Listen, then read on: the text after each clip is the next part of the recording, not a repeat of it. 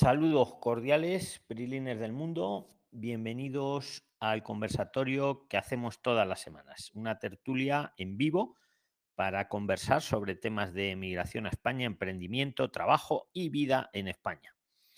Aquí ayudamos a integrarnos en España mediante la inteligencia colectiva. Lo hacemos sin ánimo de lucro. Cada uno da su opinión para que pienses, reflexiones y tomes tus propias decisiones. Liberamos el conocimiento. Si te gusta lo que vas a escuchar, te pido que nos sigas y que nos des cinco estrellas en Spotify o en cualquier otra plataforma de podcast donde nos escuches. Si vas a venir a España o ya estás aquí y quieres el mejor conocimiento, somos el canal de referencia. tenemos tres podcasts. ¿eh? nos puede buscar en cualquier plataforma, no solo es este, este es el del conversatorio, pero tenemos otros dos más. Busca Prixline en cualquier plataforma de podcast. Buscamos una migración responsable, segura y planificada.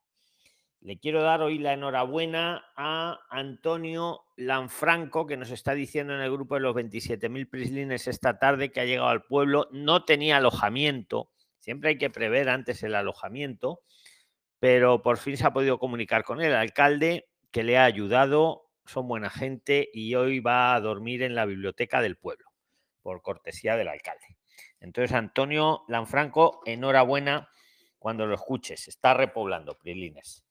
Y nada, ahora vamos a, comenzar ya. Deciros que lo hacemos en vivo y se graba y sin ningún tipo de edición ni postproducción, pues ya se sube a, las plataformas de podcast. Si quieres participar, debajo en la descripción del podcast te dejo el enlace al grupo de los 27.000 Prisliners. Síguenos, todo es de forma gratuita y puedes participar en los próximos conversatorios y además estamos allí chateando 24 horas, 365 días del año. Entonces, Prilines, los que tengáis urgente, exactamente, os voy a, os pido que os presentéis. Bueno, me presento yo. Yo soy Luis desde Madrid y, nada, y, vamos, voy por orden, ¿vale? Y ahora os voy liberando el micro para que no hubieran ruidos. Entonces, Josefina Ramírez, eres la primera que está. Preséntate, actívate el audio si quieres y si no, si vas tardando, pues Francia Mendoza preséntate y puedes tomar la, puedes tomar la palabra. Venga, vamos para adelante. Rafael, Josefina Ramírez, estoy aquí. Buenas tardes, Josefina. Preséntate, amiga. Buenas, mi nombre es Rafael eh, Josefina Ramírez de República Dominicana. Siempre estoy en el chat. Tengo dos inquietudes. La primera es que si cuando uno compra el seguro de vida, digo el seguro de viaje, yo pensaba que se lo activaban cuando a uno le daban, cuando uno salía de, del país, no antes. Y la otra es que tuve una delegación de visa, entonces luego eh, puse la reposición, que así que se llama en mi país, reposición. Y luego eh, no me han dado respuesta y ya no me interesa viajar para el tiempo que la puse, que fue en octubre si acaso me dan una respuesta positiva, ¿puedo coger otro mes para viajar? Como en enero, algo así. A ver, que me estoy perdiendo, me estoy perdiendo con las preguntas. Repíteme la primera, te la respondo y luego haces la segunda, que si no ya se me olvida la primera es que si el seguro de viaje no es cuando uno sale que se lo activan, cuando uno viaja, sino de que inmediatamente la fecha, no entendía y que perdí el dinero. A ver, el seguro de viaje depende de lo que ponga en la póliza. La póliza tendrá una fecha de, vigencia, de entrada en vigor, y, está supeditado a lo que ponga en la póliza. No es que sean todos igual, ¿sabes? Entonces tienes que mirar cuando, cuando lo contratas, te dan una póliza, un documento que se llama póliza, y ahí pone este seguro entrará en vigor a partir de tal día, hasta tal día. Te tienes que ceñir a eso. Si lo tienes ahí, lo podemos mirar si quieres. Sí, y la segunda es que yo, yo solicité para, para octubre, 15 de octubre, y me la, eh, me la denegaron. Entonces luego... Pero ¿el qué, es lo que solicitaste? Perdóname. Eh, la visa para, para España. ¿Qué tipo de, visa solicitaste? De paseo. De turista, ¿no? Desde República Dominicana, ¿verdad? Has dicho. de turista. Entonces, luego hice la reposición, todavía no me han dado respuesta y ya ha pasado más de, de los 30 días que dan, o los 15 o los 20, depende. Entonces, ya a mí no me interesa viajar en, en estos meses. En caso de que me la den, ¿puedo viajar en, después de enero? No sé. Claro, es que ahí volvemos a lo mismo. Vas a estar sujeta, cuando te la den, tendrá una fecha. Te pondrán la fecha. Te pondrán unas fechas de, para, de validez del visado. Y tendrás que, que, que viajar en esas fechas o dentro de esas fechas. ¿Sabes, Josefina? Ok, porque ya no, ya no me interesa. Y también te digo una cosa, si te han dado, si no te han contestado, puedes pedir el, el- el certificado de silencio, pero yo supongo que te acabarán contestando. Entonces, cuando te contestan, ahí te pondrán unas fechas, que claro, no sé qué fechas te pondrán, eso no lo sé. Si alguien de los Yo que está en la sala le quiere aportar algo a Josefina, puede tomar la palabra, ¿vale? Sí, yo, yo le escribí a su correo y dijeron que le mande el número de pasaporte para contestarme.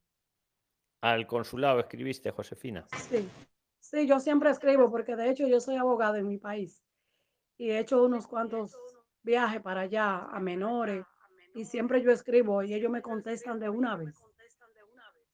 Muy bien, pues, pues hazles esa pregunta, esa inquietud, diles eso, que como están tardando tanto, que, que cuándo te van a contestar y que qué fecha van a poner para que lo tengan en cuenta. O diles las nuevas fechas. Sí. Pues Ya propon, sé proactiva, escríbeles y dile, mire, como están tardando tanto, pues ahora las fechas que me interesan son estas, las nuevas que tengas, porque las otras ya han pasado, ¿no? O lo que, Sí. Tú pro- ponlo ahí, porque eso eh, se- se- seguramente lo tengan en cuenta, ¿sabes? Ahora cuando te lo den. ¿Sabes lo que te digo, Josefina? Muchas gracias, Luis. Gracias. Nada, mujer. Encantado. Un saludo, ¿vale? Gracias, igual. Un saludo desde España. A ver, Prilines, el que quiera tomar la palabra, que diga su nombre. Os estoy Luis. activando los micros. Luis, Hola. A ver, la que ha dicho don Luis es la primera, pero tenéis que decir vuestro nombre, que si no me hago un lío. Francia. Venga, Francia, preséntate a todos. Te escuchamos. Hola, don Luis. Soy Francia. Estoy ahorita en Girona, España. Llegué hace tres días y quiero, ah, necesito comunicarme con Jacqueline y Rafael que están en Ávila porque quiero ir para allá a repoblar.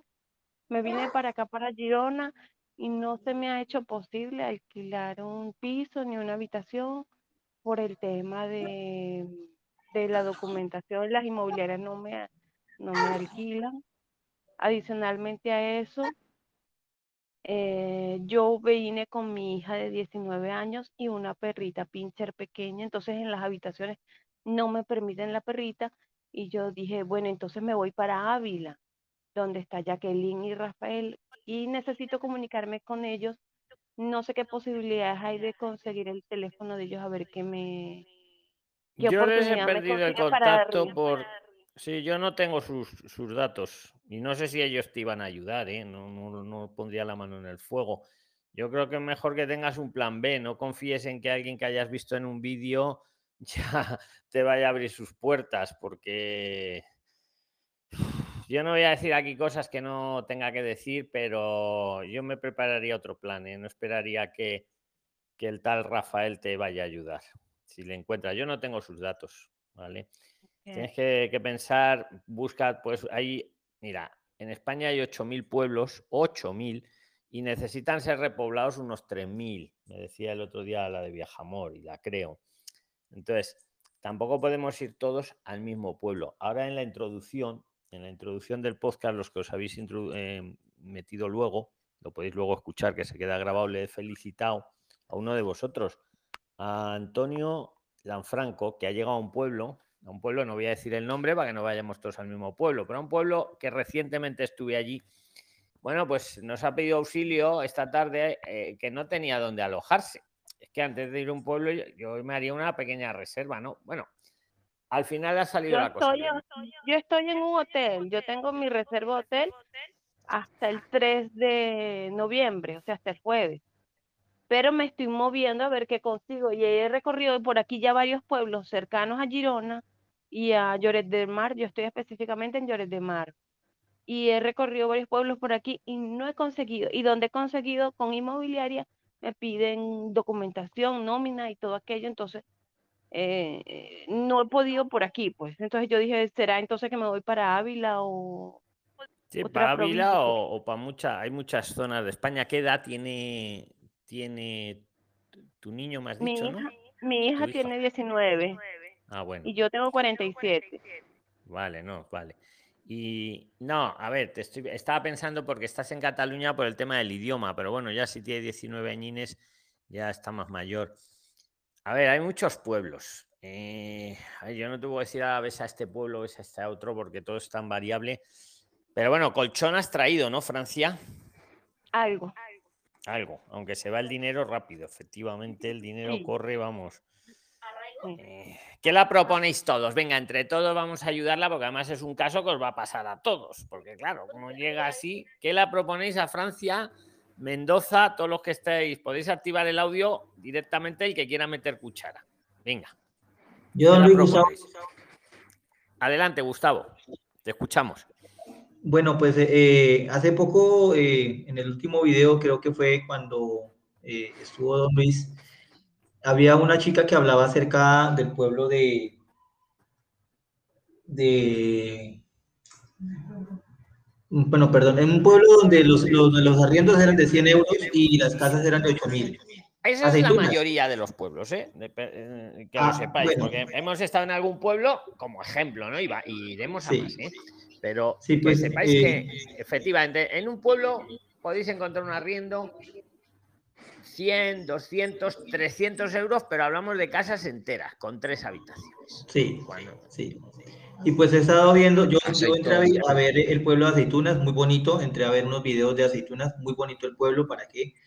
Eh, hay, como dijo don, don Luis, eh, hay 8.000 pueblos en, en- en- en España y, y hay gran variedad. Los pueblos blancos, eh, muy bonitos, excelentes. Entonces, pues, eh, yo le recomendaría a ella que viera, eh, entre a ver por YouTube todos esos pueblos que, en los que se puede repoblar, indague bien acerca de la, lo- los- lo- la parte de estudios para, para la hija, ¿sí? Y las viviendas, eh, las opciones de, de, de, de transporte. Y de una, escoja el pueblo y, como decimos acá, aviéntese, ¿sí? Porque pues la idea es repoblar y no perder tiempo, porque si usted se queda en un hotel allá, se la come. Eso es rapidito que se le acaba el dinero. ¿sí? Oye, me parece muy bueno el consejo, Francia, que te está dando Gustavo. Efectivamente, hay que movernos rápido. Pero, pero dicen que cuando vas a cortar un árbol, a veces mm, eh, eh, afilar el hacha, luego lo cortas mejor. Lo que te da- el consejo que te ha dado es muy bueno. Mira, ponemos, bueno, os lo digo directamente. Hay un canal en YouTube, que lo tengo además como canal recomendado, que se llama Vente a vivir a un pueblo. Vente a vivir a un pueblo. Ahí te va mostrando Francia, pues un montón de pueblos que necesitan ser repoblados. Y además te va diciendo las posibilidades de trabajo que hay, eh, el clima que hay, porque también lo que ha dicho Gustavo es muy interesante. Él te ha aconsejado los pueblos blancos. Ha dicho aceituna, pero es que hay muchos más. Pueblos blancos se refiere, entiendo, Gustavo, a los que están en Andalucía, que es mucho más calurosa, para el que no le guste el frío. El norte de España es más frío, el sur es más caliente. Entonces, yo lo que me haría ahora, Francia, me vería, vente a vivir a un pueblo, los pueblos que te llamen la atención, que además son vídeos cortos con que te lo explica muy bien, te dice los habitantes que tiene, las posibilidades de trabajar, las comunicaciones, y en función de eso eh, me pondría, como dice Gustavo, sin prisa y sin pausa. Porque eh, quedarse en el hotel efectivamente no, pero también tampoco irte a ciegas. Eh, hace una pequeña comparativa, ahora cuando acabemos el, el audio, o, ¿vale? O mañana, y elige un pueblo que a ti te guste. Y entonces, para adelante, para allá con toda, yo creo. Tienes todo nuestro apoyo, eh, que lo sepas. ¿Alguien más le quiere decir algo a Francia? De todo lo que por Inés. Inés, ¿qué le quieres decir tú? Venga. Eh, buenas tardes, don Luis, ¿cómo me le va? Y bu- buenas tardes a todos. Eh, Prese- pues preséntate, nada, sí. Sí, preséntate dónde estás y eso para que todos te conozcamos. eh, estoy en Colombia, estoy en Colombia, en Bogotá, en la ciudad de Bogotá. Mm, nada, o sea, no te rindas, eh, si ya estás allá, eh, dale a, a buscar en un pueblo que es lo más aconsejable. tienes la ventaja de que tu hija ya es grande, ya es adulta, porque pues cuando hay niños pequeños, pues eh, se hace un poco más complicado, ¿cierto? Entonces las opciones de pueblo son lo más, lo más aconsejable. Ahí ya me miran. Sí. Entonces, nada, dale, dale, dale y para adelante. Y, Don Alberto. y- Muchas gracias. ¿alguien, ¿Alguien más le quiere decir algo más a Francia? Yo, disculpe. Yo. Venga, Gustavo. Lo que queráis decir, decir vuestro nombre, ¿vale? Para que así os, os dé paso. Adelante, Gustavo. Eh, Francia, ¿cómo hiciste para llevar el pincher? Eh, nosotros también tenemos un schnauzer para llevar de talla mediana y pues Dios mediante viajamos ahora para enero, a final de enero viajamos con mi esposa. Yo le he escrito a Don Luis por, eh, por, el, por el canal y por, también por el Prexilines aquí por, eh, por Telegram. Yo soy el cocinero, panadero y parrillero que dicen que es imposible que o es difícil que una persona tenga las tres actividades pero pues gracias a Dios eh, es lo que he aprendido durante estos 13 años, entonces pues vamos Dios mediante a repoblar, aunque tenemos nuestro plan B, nuestro plan C y nuestro plan D, entonces, pero la idea es ir a repoblar y, y qué, y ir a, a- aquí en Colombia pues somos emprendedores, entonces queremos allá montar nuestro negocio. Señor, sí señor, Colombia, Estás en Colombia. Ok.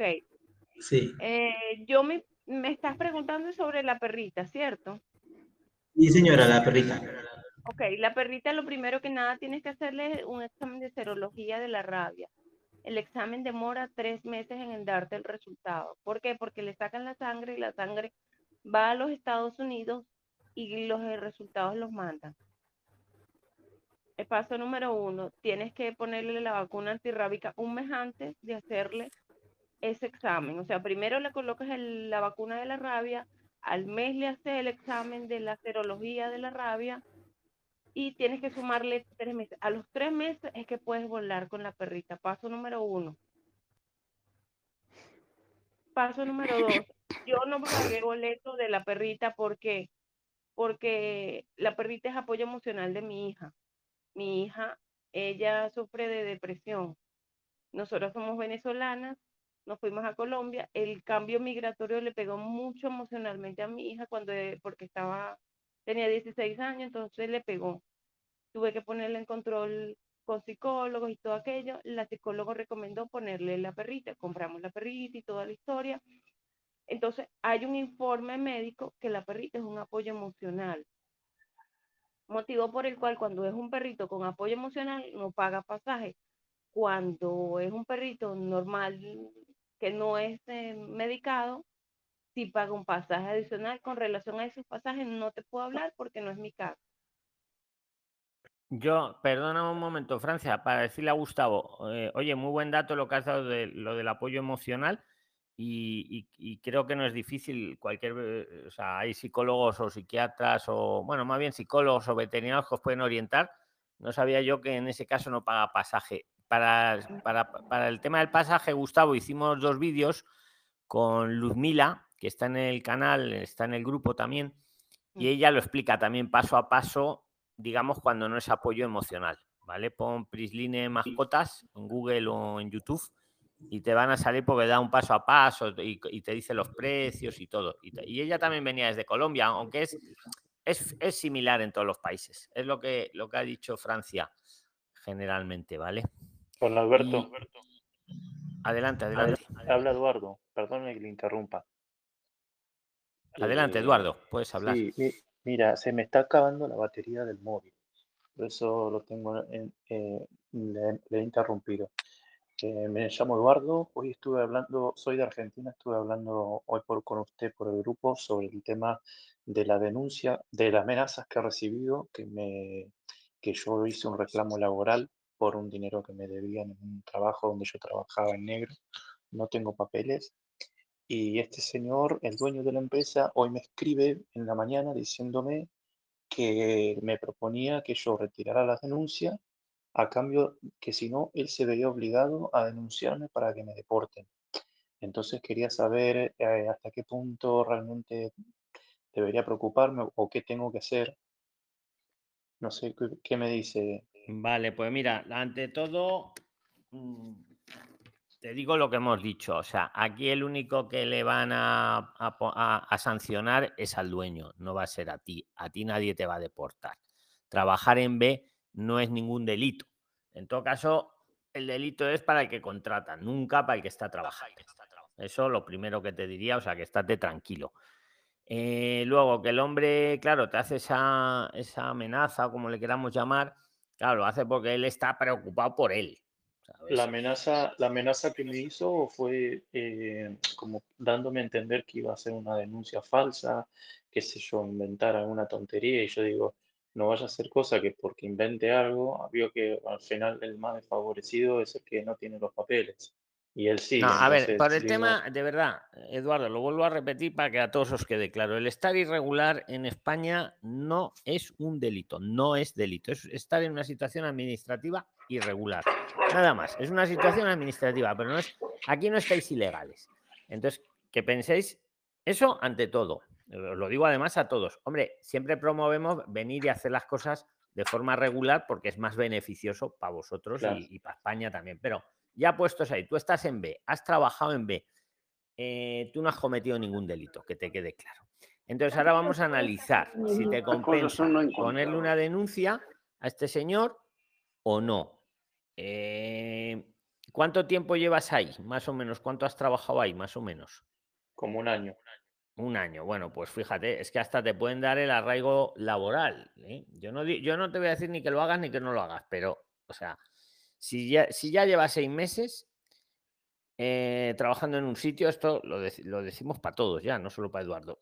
Y, y yo qué sé, os ha tratado mal la persona, porque distinto es que la persona, oye, te ha ayudado, te ha tratado bien, pues no.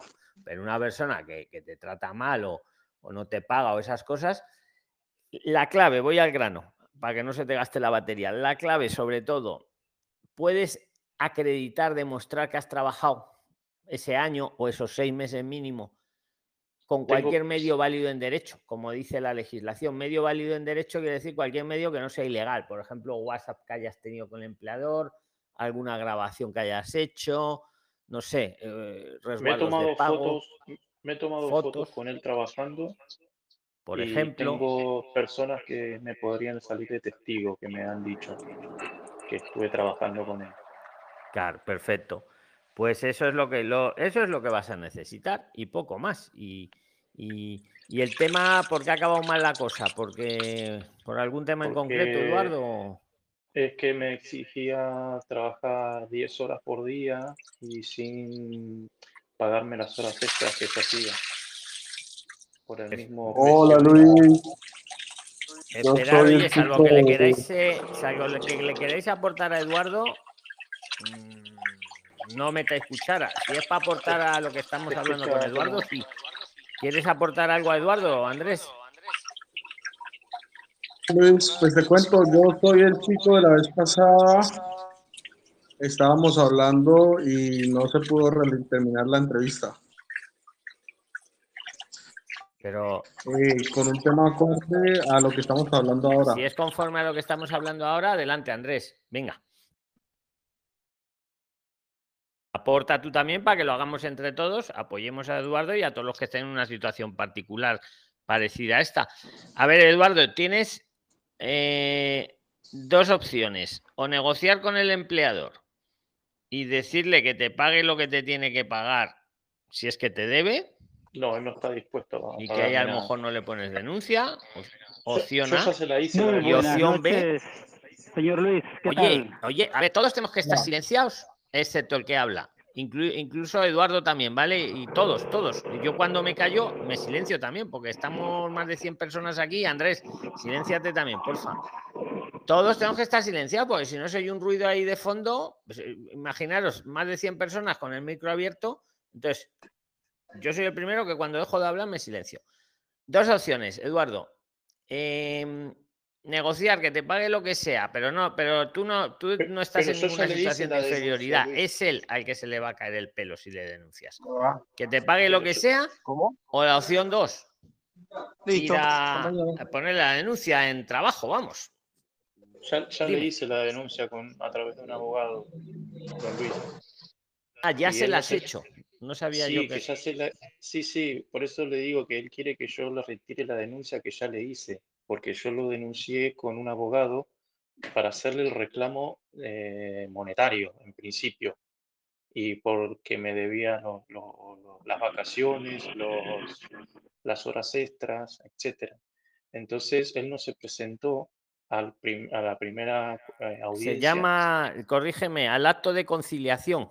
¿Es así? Exacto, exacto. No se presentó al acto de conciliación y el abogado me dijo que eso es mucho más grave porque ahora él está como que esto va directamente para seguridad social. Entonces, Y por de eso hecho ya ahora- eso, eso, eh, ten en cuenta también la opinión que te dé luego el abogado y contrastarlo todo, ¿vale? Que aquí nadie somos gurú ni los abogados tampoco son gurús, pero yo creo que te está asesorando bien, porque ya el hecho de que, de que no haya ido al acto de conciliación, que, que- que ya sea, eso ya son puntos para ti, Eduardo, ¿sabes? Eso va a la inspección de trabajo y háblalo con el abogado, porque probablemente si llevabas un año, vamos, con que demuestres en meses sería suficiente, te van a dar un arraigo laboral. Al final te van a dar una residencia por arraigo laboral, aparte de que te tenga que pagar lo que te debe. Hicimos un vídeo muy bueno de este tema, ¿vale? Poner Prisline derechos en Google o en YouTube y os sale el, el- el vídeo que hicimos con Abimat Abogados que hablaba de esto, de los derechos que tiene un trabajador aunque esté trabajando en B. Y uno de sus derechos es lo que estamos hablando con Eduardo, eh, a que le paguen. Lo que nunca va a hacer la inspección es obligarle a que le vuelvan a contratar, porque estaba en B. Pero sí le van a obligar a que le pague lo que le debe. Luego le pondrán la sanción al empleador, nunca Eduardo. Y si podéis acreditar que son más de seis meses, eh, vas a poder aplicar a un arraigo laboral, que es una residencia. Con- que te Don van Luis, a don dar con Luis. permiso de trabajo. Eduardo. Buenas noches. ¿Puedo aportar Sí, algo? si queréis aportar de esto, meter cuchara. Sí, adelante, Sí, me callo. sí, sí, sí. adelante, Richito, bienvenido. Ah, hola, ¿qué tal? Mira, eh, Preséntate no para todos ellos muy rápido. Yo te conozco muy bien, pero ellos, algunos no. Richito. Vale, mi nombre es Josué Jeremías, en el grupo estoy como Richito, eh, estoy aquí en Barcelona, España, tengo un poco más de cuatro años de estar acá ya en, en España y bueno, mi proceso es muy largo, tenemos entrevistas hasta con Don Luis ahí, pueden buscarlas, eh, repartidor, rider, de, bueno, en fin, tenemos varias eh, y varias aportaciones. Eh, mira, Eduardo, eh, tú no vas a aplicar por arraigo laboral, es colaboración con, con la policía o con las sedes, sedes judiciales y se te da una, un arraigo por colaboración. Tú vas a denunciar con lo que ya tienes, tú tienes que acercarte a una policía y tú, bueno, primero denunciarlo, pongámosle así, que no te ha pagado lo que y el, estar colabo- el estar colaborando te aplica una residencia. Si lo buscas es, colaboración con la con la justicia y no importa el tiempo que lleves, puedes llevar un mes, dos, bueno, tienes que tener por lo menos el eso, porque lo ideal hubiera sido que tú hubieras denunciado a la inspección de trabajo, porque te hacen una una ficha donde te acreditan que al empresario se le ha levantado un- una multa por, por tener gente irregular contratada. Pero ya no eh, esa, esa ese tipo de residencia, porque el arraigo laboral hoy es solamente que haya tenido alguna alguna residencia o estancia que haya y que haya logrado trabajar en ese momento. Entonces, eh, ahora le han cambiado el nombre a la, al arraigo laboral. Bueno, es- Richito, perdona que te interrumpa un poco, es para puntualizar. Es que eh, sigue siendo arraigo laboral. Tienes razón, o sea, lo voy a, voy a matizar y él sigue ahora. El arraigo laboral ahora con la reforma han metido una nueva figura, pero está dentro del arraigo laboral, que es lo que os ha dicho Richito, que es colaboración con la administración o el nombre que le hayan puesto, y estoy de acuerdo con él. O sea, pero sí, Sí, que se, se- al final la- que- esa- es- es- le dan una residencia por arraigo laboral, aunque lo ha acreditado, en vez de acreditar que ha trabajado seis meses, Richito, eh, yo qué sé, cotizando a la seguridad social, que sería una manera, ahí no hay que denunciar a nadie, eh, él lo hace de esta otra forma, que efectivamente estoy de acuerdo contigo, lo han potenciado, pero sí, sigue llamándose arraigo laboral, aunque es como un subtipo que está dentro. Sí, Pero- aunque aunque dentro del arraigo laboral, si él no tuviera los dos años, no podría aplicar. En cambio, con el con el con este no no dice el tiempo. Puede ser, eso yo no lo eh, sé, pero si tú lo dices me lo creo, pero sí, posiblemente. Sí, ¿Cuánto porque- tiempo porque llevas, lo- Eduardo, te por lo- cierto, en España? Que no te hemos preguntado. Sí, disculpe, no le dije tampoco. Eh, llevo dos años y mm, ocho, Vale, pues mejor, diez- mejor, mira, ya mejor nos lo pones. Ah, Sí, continúa, Richito, continúa. Entonces, lo, lo que tienes que hacer, bueno, primero es, es tratar de poner una denuncia a, a la inspección de trabajo para que te vea que tú trabajaste No, si la ha puesto persona. ya, porque Richito han tenido ya el Ah, acto de pues- conciliación. O sea ah, pues eh, tiene todo, tiene las pruebas para poder meter su arraigo por colaboración con la administración. Entonces, ¿qué es lo que lo que ¿Y tiene eso que me buscar? tendría que Eh, buscar presentar a Policía Nacional o a cuál es? No, como lo estás Eh, haciendo, bueno, Eduardo, no. con el abogado, donde habéis puesto la denuncia, que es la inspección de trabajo, que lo sepáis. Esto no es un tema de policía, de es, es tema de la inspección de trabajo, donde habéis hecho- puesto eh, para lo del acto de conciliación, al no haberse presentado al acto de conciliación, ya lo mandan directamente al juzgado de lo social, ¿sabes? Eh, va- vas bien enfocado. Hola, de uno en uno está hablando Richito y luego los que queráis, cuando acabe Richito, el que quiera seguir de esto, pues seguimos. Venga, Richito, eh, finaliza Vale, tu, intervención. lo, lo, lo que necesitas es, primero es lo, lo que ya tienes ya la- las pruebas que tú has trabajado en B. Que eso es lo, lo ideal que te van a pedir. Si fuera un año, fuera seis meses, las pruebas que tú tengas. Después tienes que, bueno, como el, formulario, el formulario X, EX10, ahí aparece colaboración con la, con la administración y ahí te dice lo que vas a necesitar para meterlo a extranjería, que es lo que vas a, lo que vas a, lo que vas a hacer. Pero lo más ideal siempre es contactar con un abogado que él te va a asesorar mejor. ¿Cómo va el proceso para poder meter el arraigo? Vale, Richito, vale, vale. Muchas gracias. ¿Alguien más quiere, quiere Hola. aportar a, este tema de Eduardo? Que diga su nombre. Hola. No digáis hola, que no sé quién sois. Decir el nombre Bueno. y así sé quién sois. Soy el caso urgente de- del día. Adelante, venga, el caso urgente que es parecido a lo de Eduardo, sí, me acuerdo de ti, que, que joder, que te perdí la, en el Zoom, no te encontré y luego te vi al final. Adelante, caso urgente, adelante. Vale. Cuéntalo a todos, Bueno, cuenta tu tema para que ellos lo sepan les también. Los... Bueno, señor, les cuento mi caso. Resulta que eh, llevo seis meses trabajando eh, junto con mi esposa. Eh, ella ha quedado en embarazo dos meses después de que estábamos trabajando. Eh, normalmente están las personas con las que estamos trabajando están utilizando como un método de que a las personas que son inmigrantes o que están trabajando en B eh, no les pagan completo cuando terminan de laborar, sino que por cualquier motivo simplemente tratan de descontarle algo de dinero. A nosotros nos venían pagando completo, un poco retrasado, pero comenzaron a quedarse mucho en los pagos. A tal caso que faltando 10 días para el siguiente cobro, me terminaron a mí apenas de pagar el mes anterior. Entonces, eh, basándome en eso, voy a, a comisiones obreras, que hace parte de lo que se podría decir una ayuda al trabajador, y voy y comento mi caso. Bueno, no solo lo comento, sino que pago una inscripción que tiene que ser un pago mensual, se debita de la tarjeta, y nosotros hacemos el pago y vamos a buscar una asesoría.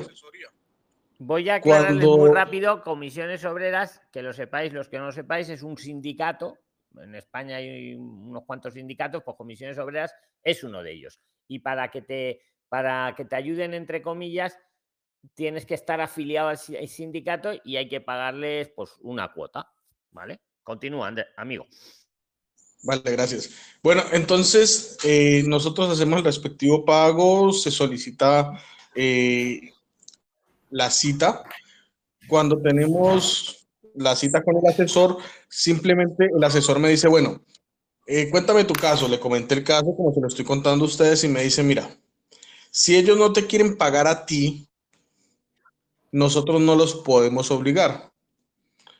Entonces le dije, bueno, si ellos no me quieren pagar a mí y aparte de eso me han dado un trato poco favorable a mí y a mi esposa que está en embarazo, la han echado varias veces verbalmente, pues porque no puede rendir el, de la misma manera como rendía antes, no puede cargar cosas pesadas, no puede subir y bajar gradas corriendo.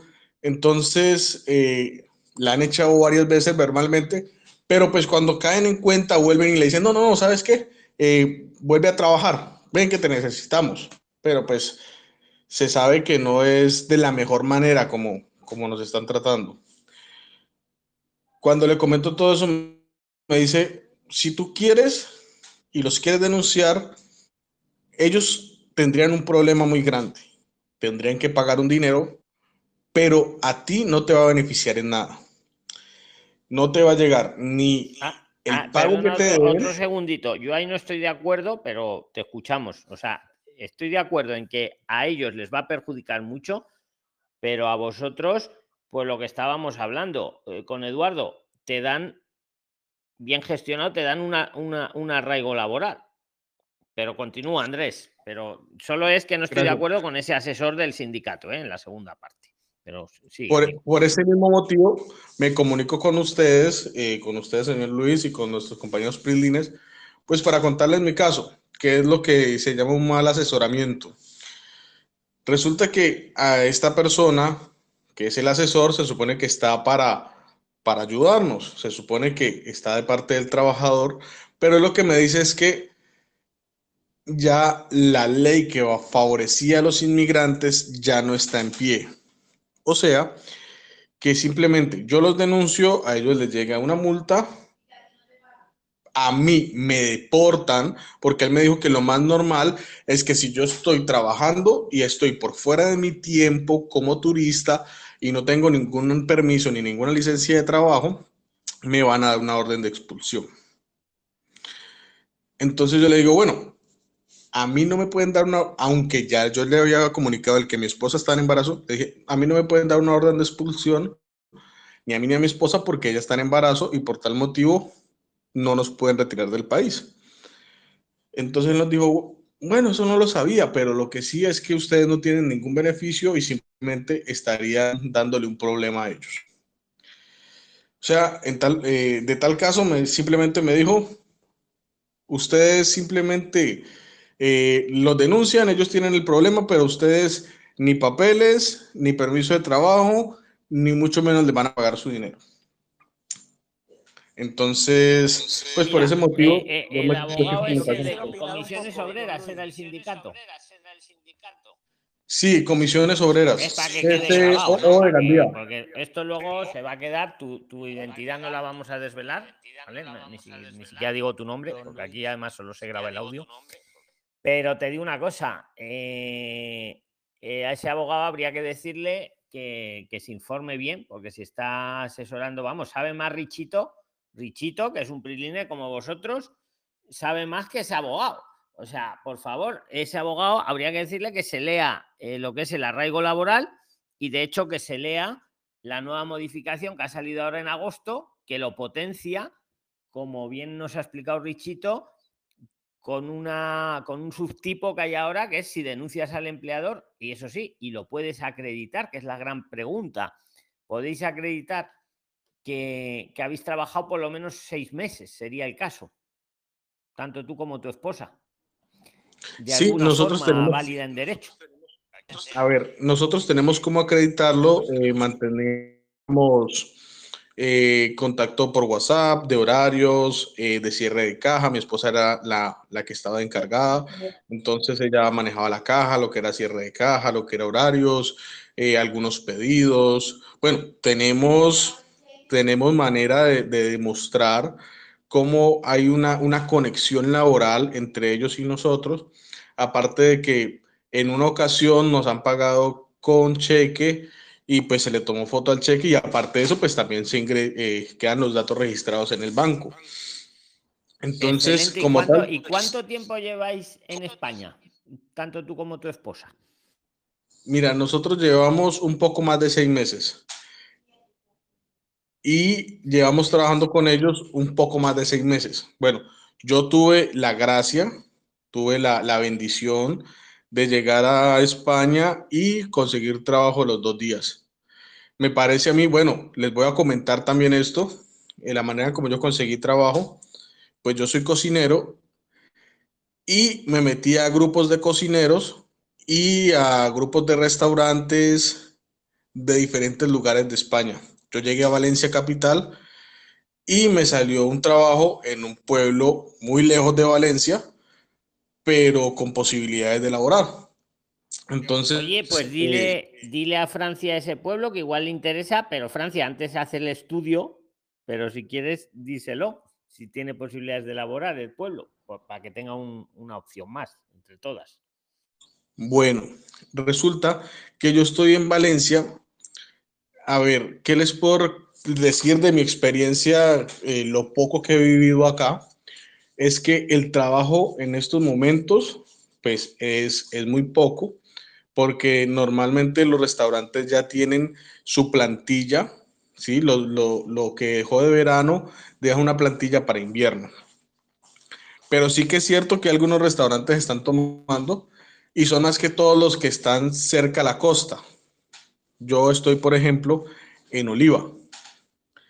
Eh, los que están cerca a la costa son Denia, Savia, eh, podríamos decir que Benidorm. Hay, hay muchos restaurantes, ¿sí? Que están en estos momentos funcionando y que reciben personas. Yo lo que hice fue que cuando llegué a España, me metí y comencé a buscar por grupos de Facebook. Y entonces mantenía pendiente, pendiente. ¿Quién necesita personal? Y le escribía, hola, estoy disponible. Eh, buscaba sobre todo en grupos de cocineros. Yo soy cocinero. Entonces, de esta manera, eh, logramos conseguir trabajo pronto, pero después de un tiempo comenzamos a ver estas dificultades.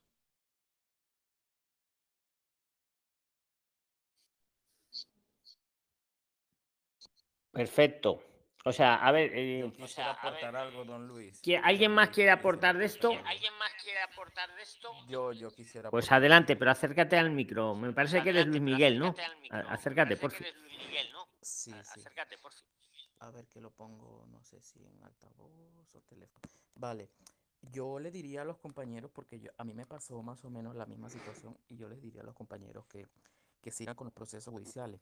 El primer compañero que habló, yo le diría que aparte de eso, pida a la inspección de trabajo con la dirección, si tienen una dirección fija donde ellos están laborando, que hagan la inspección de trabajo donde él está. O sea, que haga, aparte de, lo que ya hizo, y aparte de eso, dentro de la misma, dentro de la misma denuncia, de donde él hizo la denuncia, él puede pedir lo que se llama eh, eh, el asesoramiento de un abogado de, de un abogado y él le van a dar un abogado gratuito y el abogado lo va a asesorar con la, todas las pruebas que él tiene para ver si su caso puede, puede, eh, o sea, lo pueden aprobar o no, porque lo que pasa es que a mí me pasó que con el tema de las pruebas es un poco complicado. ¿Por qué? Porque, por ejemplo, si son pruebas en teléfono, tienes que mandar el teléfono, tienes que mandarlo a una persona especializada en los mismos juzgados, que es el que verifica y tienes que pagarle un montón de dinero, más o menos son como 600, 700 seguros que tienes que pagarle a una persona para que te verifique el teléfono y vea que toda la información que tú has hablado con esa persona es veraz. Entonces tienen que evaluar ese tipo de cosas, que fue lo que me pasó a mí. También yo les, yo les recomiendo que a las personas, a bu- bueno, a la que ya hizo la primera denuncia, que envíe un burofax. El burofax lo puede presentar de manera legal en el juicio para que el señor se dé por notificado que tiene una deuda y que tiene un proceso legal con la persona. Y eso lo puede presentar porque los burofax con acuse de recibo le puede ayudar bastante en el juicio. Cuando se presente el juicio, que de paso los juicios son un poquito, un poquito tardíos, más o menos puede tardar año y medio más o menos para que se dé el juicio. Pero si, si el abogado de oficio lo ayuda, le pueden dar también el tema de la residencia, que estamos eh, ya más o menos hablando. Os estoy leyendo, o sea, os estoy mirando mientras os escucho lo que ha comentado Richito y es así. Se llama eh, con la nueva reforma le llaman residencia. Al final te dan una residencia por colaboración con las autoridades administrativas o interés público. Entonces, los requisitos que se necesita para, para que os den la residencia en estos casos, pues eso, no ser ciudadano de la Unión Europea, carecer de antecedentes penales en España, no tener prohibida la entrada a España y no encontrarse en el plazo de compromiso de no retorno a España, que, tampoco creo que sea el caso, y, y colaborar con la administración laboral, esta es la clave, acreditando ante la inspección de trabajo y seguridad social haber estado trabajando en situación irregular durante un periodo mínimo de seis meses, el último año. Y como bien ha dicho Richito, aquí no te piden llevar los dos años en España. Un buen dato, más que para Eduardo sí llevaba los dos años, pero, pero nuestro amigo misterioso no, pero no importa. ¿Qué os piden? El, el modelo este oficial, el X10, copia del pasaporte completo, certificado de los antecedentes penales de, eh, de España, del tiempo que llevéis, y, y, el informe de la autoridad administrativa, pues que ha llevado el procedimiento. Poco más, Prilines. Venga, más temas, más cosas de este tema para dejarlo zanjado. Pero, pero vamos, todos los que habéis intervenido, va a buen fin. O sea, opinar, opinar lo que queráis.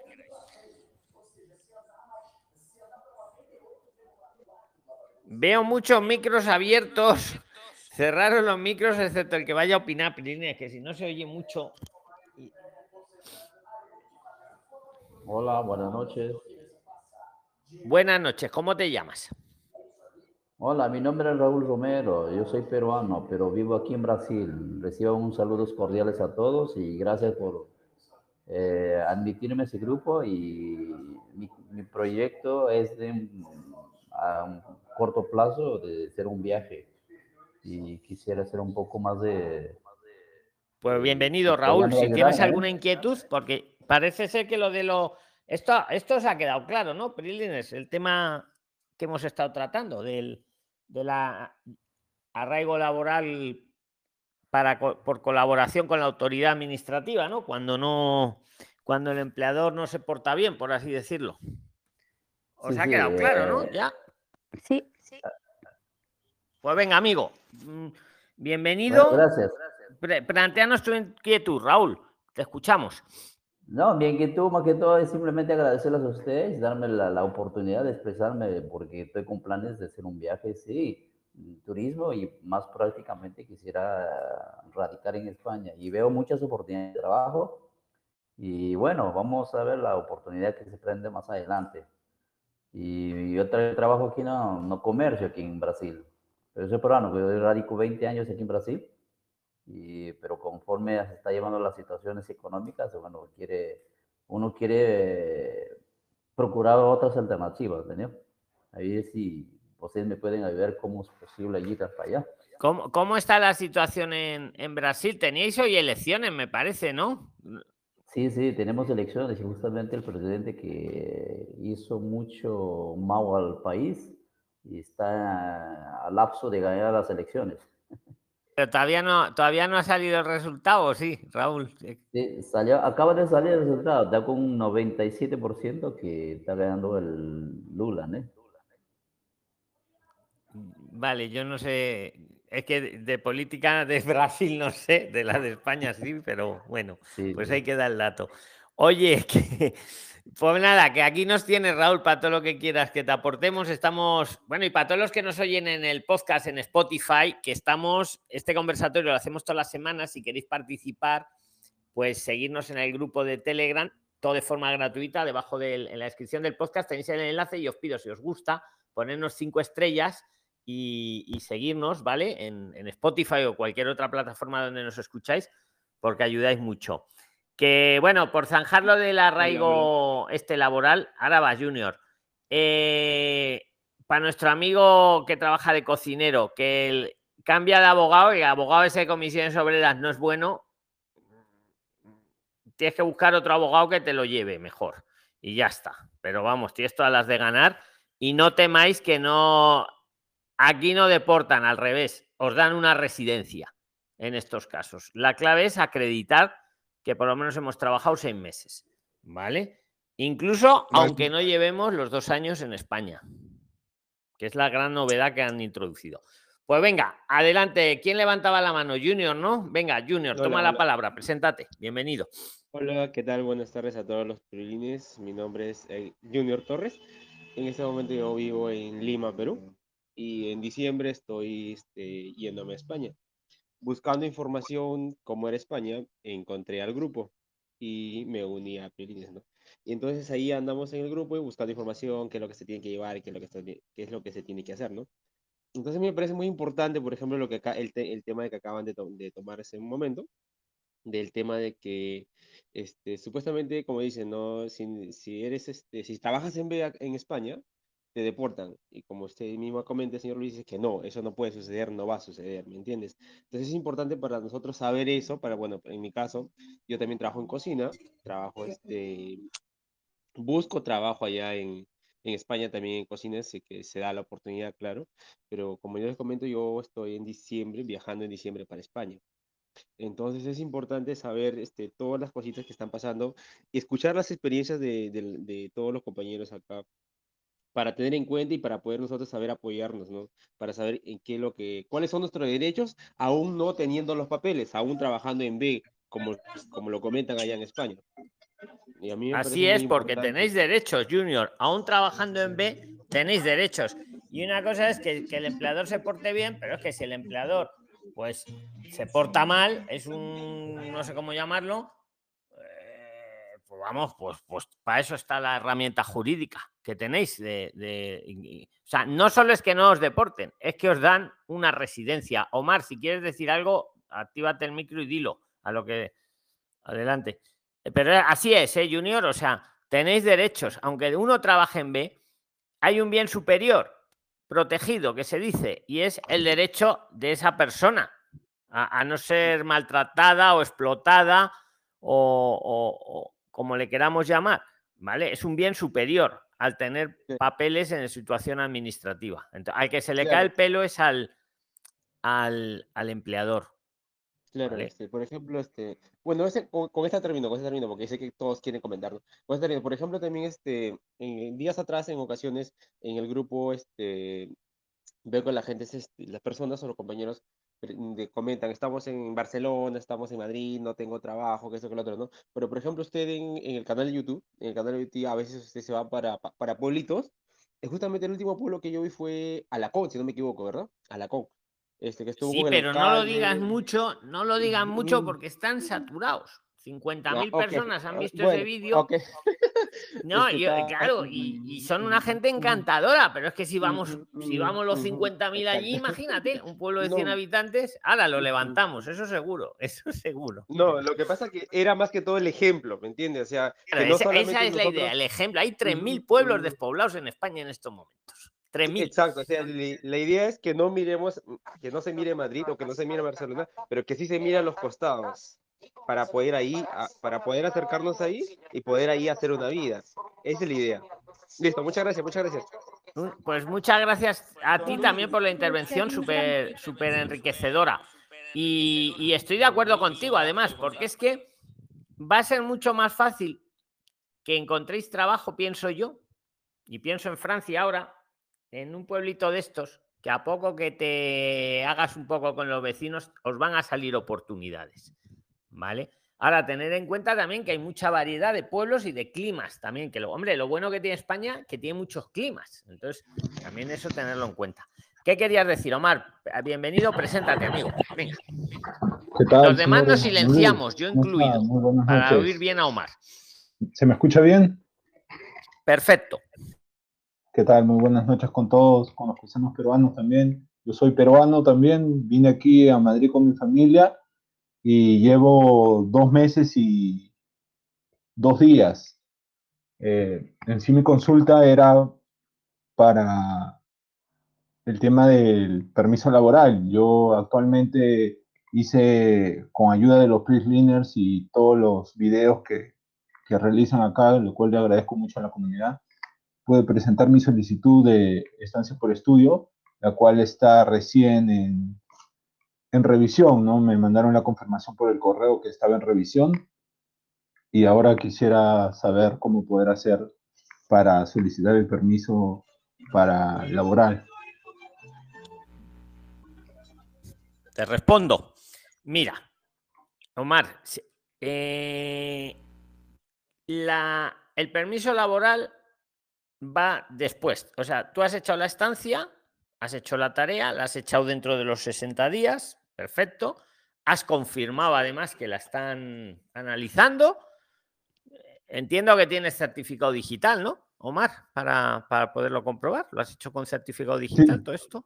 Sí, hice por la, por la plataforma Mercurio, como recomendó. Muy bien. Pues nada, eh, ahora hay que esperar a que salga, porque el permiso laboral va asociado a, a esa, a, que te concedan esa estancia de estudios. Entonces, ahora cuando te concedan la estancia de estudios, no antes, cuando te la concedan, depende de qué curso hayas elegido para estudiar, te va a salir ya directamente con autorización para trabajar o no, dependiendo del curso. Entonces, si es un determinado tipo de curso, te va, te va a salir ya que puedes trabajar, estudiar y trabajar 30 horas a la semana, que por cierto, aprovecho para decir que sé que hay debate, pero está clarísimo, ¿eh? Hacerme caso. Eh, podéis trabajar en lo que os dé la gana. Y tal cual os lo digo y os lo digo seguro, que cuando no estoy seguro de algo me conocéis, lo digo también. Podéis trabajar cuando os salga autorizados a trabajar en lo que os dé la gana. Aunque estés estudiando, yo que sé, estoy estudiando cocina, pero puedo trabajar de, mensajero, que no tiene nada que ver, se puede. ¿Vale? Que lo sepáis. La, la única limitación es 30 horas máximo a la semana.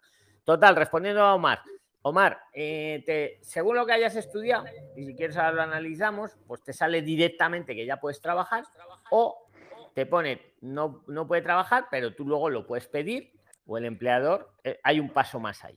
Entonces, la clave es en lo que está, en lo que te hayas matriculado. ¿En qué te has matriculado? sí, yo me matriculé en, un curso de grado superior de la Comunidad de Madrid, en una FP. Perfecto, pues si es de grado superior, seguro que ya te va a salir que autoriza a trabajar. Entonces, ¿qué pasa? Ahora me vas a decir, ¿cuánto tarda eso en salir? Estás en Madrid. Claro. Está tardando, está tardando, por desgracia. con el trámite, ¿no? Avanzando de repente. Hombre, han prometido, la administración ha prometido que a partir de enero iban a poner en marcha una nueva unidad de gestión para toda España para agilizar y que todo esto tarde menos pero en Madrid te está tardando a lo mejor tres, cuatro meses, en algún caso ha tardado cinco, lo están bajando los tiempos, ¿no? Pero tarda. Entonces, ¿qué pasa? Que tú mientras, que lo sepáis, no estáis irregulares, os quedáis a espera de respuesta de la administración. Pero claro, como todavía no ha salido, no ha salido la autorización, pues no podéis trabajar en A. ¿eh? Pero en tu caso, si es algo superior, seguro que te va a poner ya autoriza a trabajar. Y entonces ya directamente vas a poder trabajar.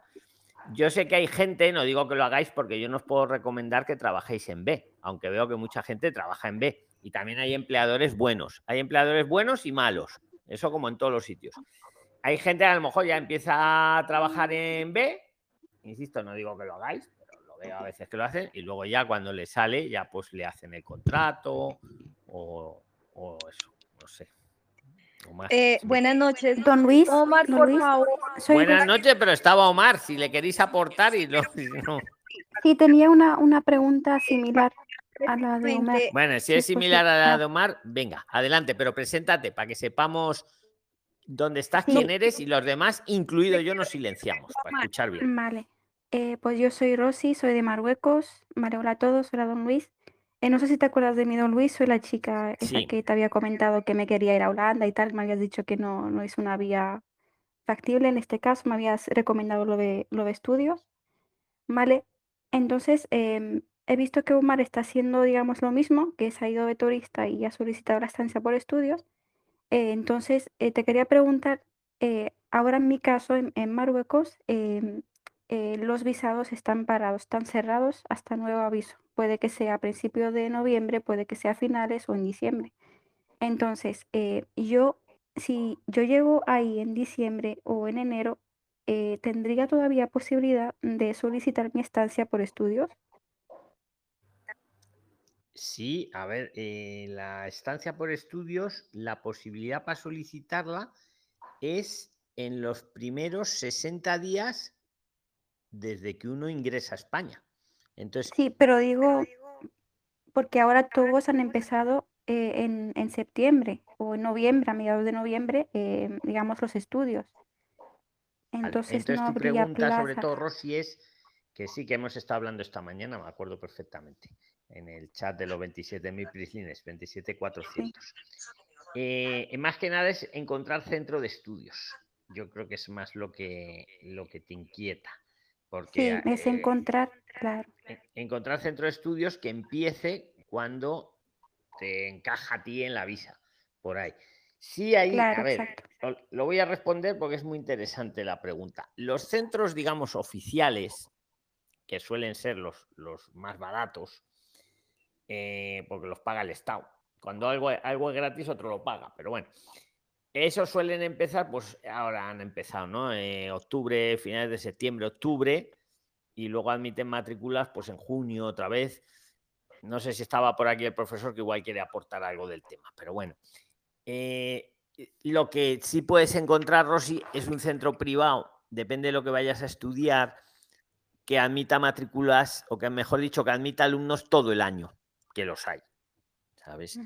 Dicho esto, os digo una cosa importante. No os matriculéis de cualquier cosa. Matricularos de algo que vayáis a, superar, a aprovechar.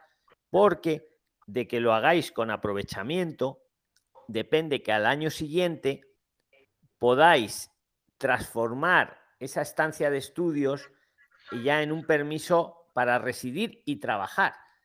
El requisito que os van a pedir es tener culminado, aprobado lo que habéis venido a estudiar. Entonces no vale apuntarse a cualquier cosa porque os van a pedir aprobarlo. Buscar cosas o temas que, que vayáis a desempeñar bien, que es de lo que se trata, ¿no? Porque no voy a estar aquí un año, vale, me dan un año la estancia y luego me quedo irregular, vaya una tontería, ya aprovecho y lo transformo a una residencia, que esto viene con la nueva modificación, que antes había que esperar tres años estudiando, ahora solo es un año, pero os piden que lo culminéis bien. Y al año siguiente ya, si queréis, os olvidéis de estudiar, porque lo modificáis a una residencia con permiso de trabajo.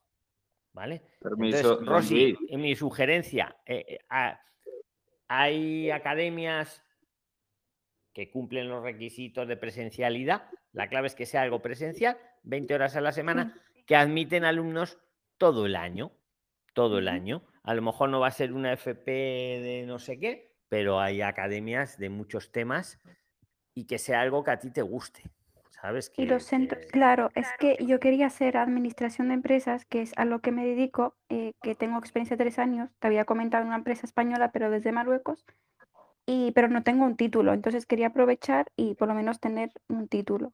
Por Em, ejemplo, mira, os voy a dar un dato, un dato práctico para que hagáis un ejercicio todos los que buscáis centro.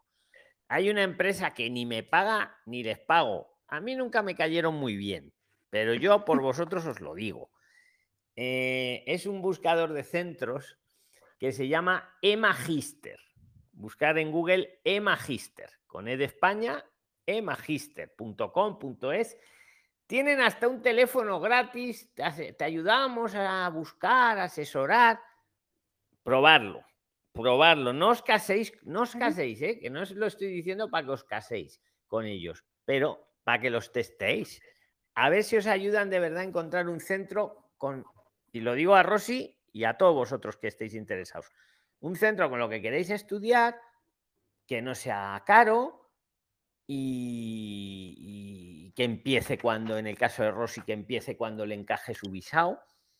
Y por cierto, también Rosy, te digo una cosa, hay una web en la del, de- porque esto de que ahora en Marruecos no dan visados así, eso po- porque les da la gana a los del consulado de allí, de repente, ala, este mes no damos visados. No, no, Pues la trabajamos verdad poco. es que van así, van así, eh, Pues te voy a eh, pedir como visados. español, como español y como todos los que estamos ya en España, además pagando los impuestos, porque seamos de fuera o de dentro, los vamos a pagar igual, te pediría que cuando tengas un ratito, hay una web que se llama el defensor del pueblo.es, la tenéis, la he puesto 20.000 veces ahí en el grupo, os la vuelvo a poner. Pones ahí una queja, que él tiene los formularios para hacerlo. No, es una denuncia, ¿eh? es una queja que se pone por internet para que el defensor del pueblo lo sepa.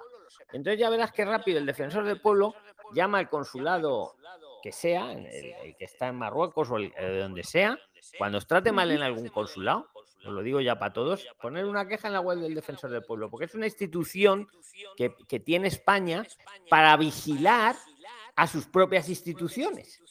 Porque si no, no nos enteramos que, que ahora el consulado de Marruecos pues se coge de vacaciones un mes, porque yo qué sé. ¿Vale? Entonces, eso es como un ejercicio aparte, Rosy que te digo yo, para que, para, que otros compatriotas tuyos pues no les pase lo mismo. Sí, más pues adelante. Muchísimas gracias. Que nada, si tienes alguna dudilla más. Eh, quería saber también si, aparte del centro eh, privados, si hay esa posibilidad de encontrar en, en centros eh, públicos. Los públicos es más complicado por lo que has dicho de las fechas, pero yo no te voy a decir que no, porque siempre, y os lo digo también a todos, siempre hay alumnos que se han matriculado, les han reservado la plaza y luego nos han presentado o no están, entonces eh, al final queda liberada la plaza. Entonces ahí a lo mejor tenéis suerte y encajáis con uno, ¿sabes? vale. Sí, adelante, adelante. Ya, soy Pedro. Espera, que os va, eh, Rosy, te va, mira, te va a hablar el profesor. Que, que el vale, profesor. Eh, esta chica, eh, o sea, en enero para lo público ya es muy tarde porque ya, ya acabamos el primer trimestre, ya estamos en el segundo trimestre. Entonces es complicado que, que te dejen matricular, en, por lo menos en lo público. Pero bueno, puedes buscar cursos que tengan certificados de profesionalidad añadidos o eso no tiene por qué ser un instituto, un instituto público. Pero bueno, eso ya como, como bien te dijo Luis, ya tienes que pagar, es decir, ya no va a ser gratuito. Unos más caros, otros menos caros, pero lo que es lo público, nosotros empezamos en septiembre, ya llevas un trimestre, casi un segundo, y ya, ya son mucha pérdida de horas, ¿vale? Para lo público, para el instituto público, que son gratis, ¿eh? Los institutos son gratis. Sí, sí, sí. Don Luis, yo tengo un aporte pues también que le puede gracias. servir a ella. A ver, venga Inés, pues hace el aporte, como es de lo que dice Rosy, lo que dice el profesor. Adelante, Inés. Sí, eh, bueno, y lo- tardes espera, y los demás nos silenciamos, yo incluido y Margarita también. De verdad que es que si no se oyen muchos ruidos por ahí. Adelante, Inés. Sí, yo el viernes no pude, no pude entrar porque ya el tiempo se acortó, entonces pues yo quiero participar hoy también porque también tengo una duda referente a eso. Eh, como usted dice, yo he estado haciendo la tarea, entré a la página de Magister y encontré eh, una academia eh, para el curso que yo quiero, que yo quiero hacerlo por estancia de estudios aplicando un curso de inglés. Ha sido muy difícil porque he escrito a muchas y no han contestado y prácticamente se puede decir que fue la, única que como que medio contesta todas las dudas que, que yo les hacía, porque las an- antes había escrito a otras, unas públicas y de verdad que le cortan a uno de una, o sea, le dicen, no, tienes que estar aquí en España, eh, para extranjeros no, no te sirven, no cumplen las 20 horas, o sea, Inés, mm, que por alusiones, pocos. qué falta de profesionalidad esas, Sí. esas academias, porque no se dan cuenta que vosotros, y cuando digo vosotros digo los emigrantes, sois, sois el futuro. Sí, señor. Sois el futuro de España. O sea, os lo digo de- con el corazón. Qué poca visión tienen. Qué poca visión. Sí. Sí, la verdad sí es triste, es triste porque pues, Te ven fuera y te dicen, no, no, no, no. Pero es que, que- pero es que mañana voy a estar ahí, hijo, ¿eh? Es que de verdad. Sí. Pero es bueno que lo pues, digas, porque sea, eh, entonces, a lo que yo voy, em, entré por el Magister y muchas, ¿Y los de Manchester te trataron bien o no? Porque hacen una publicidad que son lo mejor que te van a ayudar a encontrar centro. Pues Hablo de Magister, no de las academias que luego se anuncian ahí. ¿Te- ¿Eso No, atienden yo bien o no? entré a Magister y pues obviamente ahí le despliega a uno muchas academias dependiendo pues de lo, de lo que uno busque. Entonces me puse a la tarea y encontré, no sé si puedo decir el nombre de la academia, eh, de pronto pues Venga, dilo, anda, dilo, pero que nadie se case porque a lo mejor es buena academia, a lo mejor no, no lo sabemos, pero dilo. exactamente, esa es mi duda que yo tengo porque no sé si usted la conoce, queda en Madrid, en Getafe. ¿Getafe es qué? ¿O Getafe? Sí. Getafe, sí, sí, sí. Se llama Your Language Club. cumple. Bueno, voy a hablar. Te voy a. Sinceridad absoluta, yo siempre. A ver, el Linguist Club ese. A mí, a mí. espera, no, te voy a responder porque es muy interesante para todos vosotros. A mí, como empresa, no me gustan porque pero no, no, espera, espera, que, va, que tiene miga la respuesta. Como empresa no me gusta, porque esa gente, si quieren, joder, que se vengan que me lo digan a mí, se vengan al canal, les hacemos un zoom y te aseguro que no les faltan clientes. Y os voy a decir porque, pero eso no son capaces de hacerlo, pero bueno, os voy a decir un dato. Conozco cinco prisliners, los estoy contando con la cabeza, cinco por lo menos que sí, que les han dado la estancia con el English Club Sí. Pues Porque es presencial, es presencial, es presencial y, yo qué sé, aunque a mí su manera de actuar no me guste, sí te, te sirven para... Cuando digo como empresa, no digo como, como academia. Entonces, joder, por eso os lo digo. Pues sí. Tengo una duda, don Luis. Tengo una duda, don Luis, y quisiera pues de pronto que usted me la aclare o, o los demás compañeros. Eh, ellos me dicen que tienen el horario flexible, o sea, para, para uno cumplir las 20 horas semanales. Mm, tienen cursos a partir de 3, 6, 9, 12 meses. Mm, pues el precio, no sé si también si lo ¿Y admiten todo el año la matrícula, con lo que decía Rosy? Sí, sí, señor. ¿Y, ¿Y dónde están? Eh, ¿Están solo en Valencia o tienen más sedes por ahí? No, yo lo averigué en Madrid porque pues la verdad tengo un familiar que me está colaborando, entonces a mí me toca llegar a Madrid para poder ¿Y tienen sede en Madrid el, club este en o no? Madrid, en Getafe, en Getafe. Mira, a ver, eh, es tu decisión, pero yo conozco... Es que sabes lo que pasó una vez que, que vino una invitada que, que había hecho ella y su marido, habían hecho la visa de estudios con estos y se la habían dado y se le habían dado, sí. Y luego conozco otros dos casos que han hecho la estancia con esta gente y se la han dado también. Pero entonces mi pregunta es la siguiente, don Luis, porque yo les Si quieres te digo hasta los nombres, ¿eh? Pero di, eh, da tu pregunta. Ellos me dicen, ellos me dicen, porque yo les pregunté que si al finalizar el curso eh, ellos daban un certificado. Entonces ellos me dicen que dan un certificado de, mm, ay, se me fue la palabra, espéreme de aprovechamiento. De aprovechamiento. Mira, yo te voy a decir la pega que la estoy pensando, Inés, porque como todo tiene relación, mientras piensas eso, yo, para que te den la visa a la estancia, en mi opinión, sí, os va, sí sirve. En mi opinión, porque además lo he visto en, cinco casos, además los he visto, o sea, los he visto. ¿eh? Ahora, la, eh, la pega, la pega, por buscar alguna pega, eh, lo que hablaba con Omar, él está esperando, a ver, que el tío eh, no, te va a salir directamente a trabajar, que es lo que sí le va a salir a Omar con lo suyo. Sí. Esa es la, pero bueno, eso no quiere decir que no vayas a poder trabajar, tendrás que hacer luego un paso más y pedir autorización para trabajar si vas a trabajar como autónoma o que lo pida tu empleador. En cambio, a Omar, como no es de idioma, o sea, a él le vas y es superior encima, le va a salir directamente después de su espera, que la espera la vamos a tener todos, excepto los que vengamos como con visado, que, que eso esperamos en nuestro país, eh, a Omar le sale directo que autoriza a trabajar. A ti con el club este eh, te va a tocar luego pedir la autorización, que es un pasito más. Siempre que sea de más de seis meses, ojo, siempre que, sea de más de seis meses. Buenas noches. Es que yo quiero tomar el de 12 meses. Al tomarlo el de 12 meses y, solicitar la estancia, ahí automáticamente me saldría el permiso de trabajo o lo No, porque escucha, y eso a lo mejor hasta el profesor nos puede ayudar.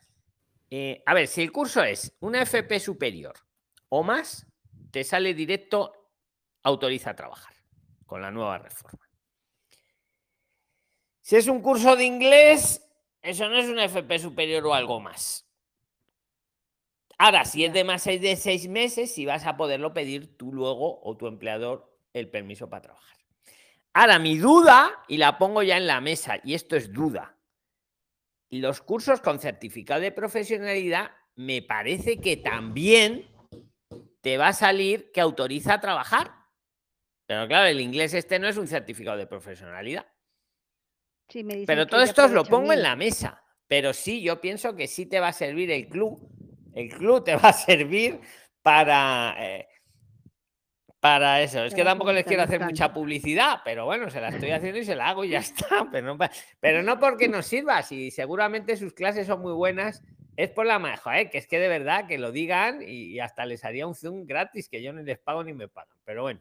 Entonces, Inés. ¿tienes alguna inquietud más de esto? Porque estamos aprendiendo, Sí. me, me- me extiendo porque es bueno, yo creo todo esto, este debate, aprendemos todos. ¿Tienes alguna inquietud Sí, más de esta? referente, sí, señor. De eh, precio, yo te pregunto, referente- ¿precio? ¿Estos cuánto cobran? ¿Cobran mucho o cobran poco?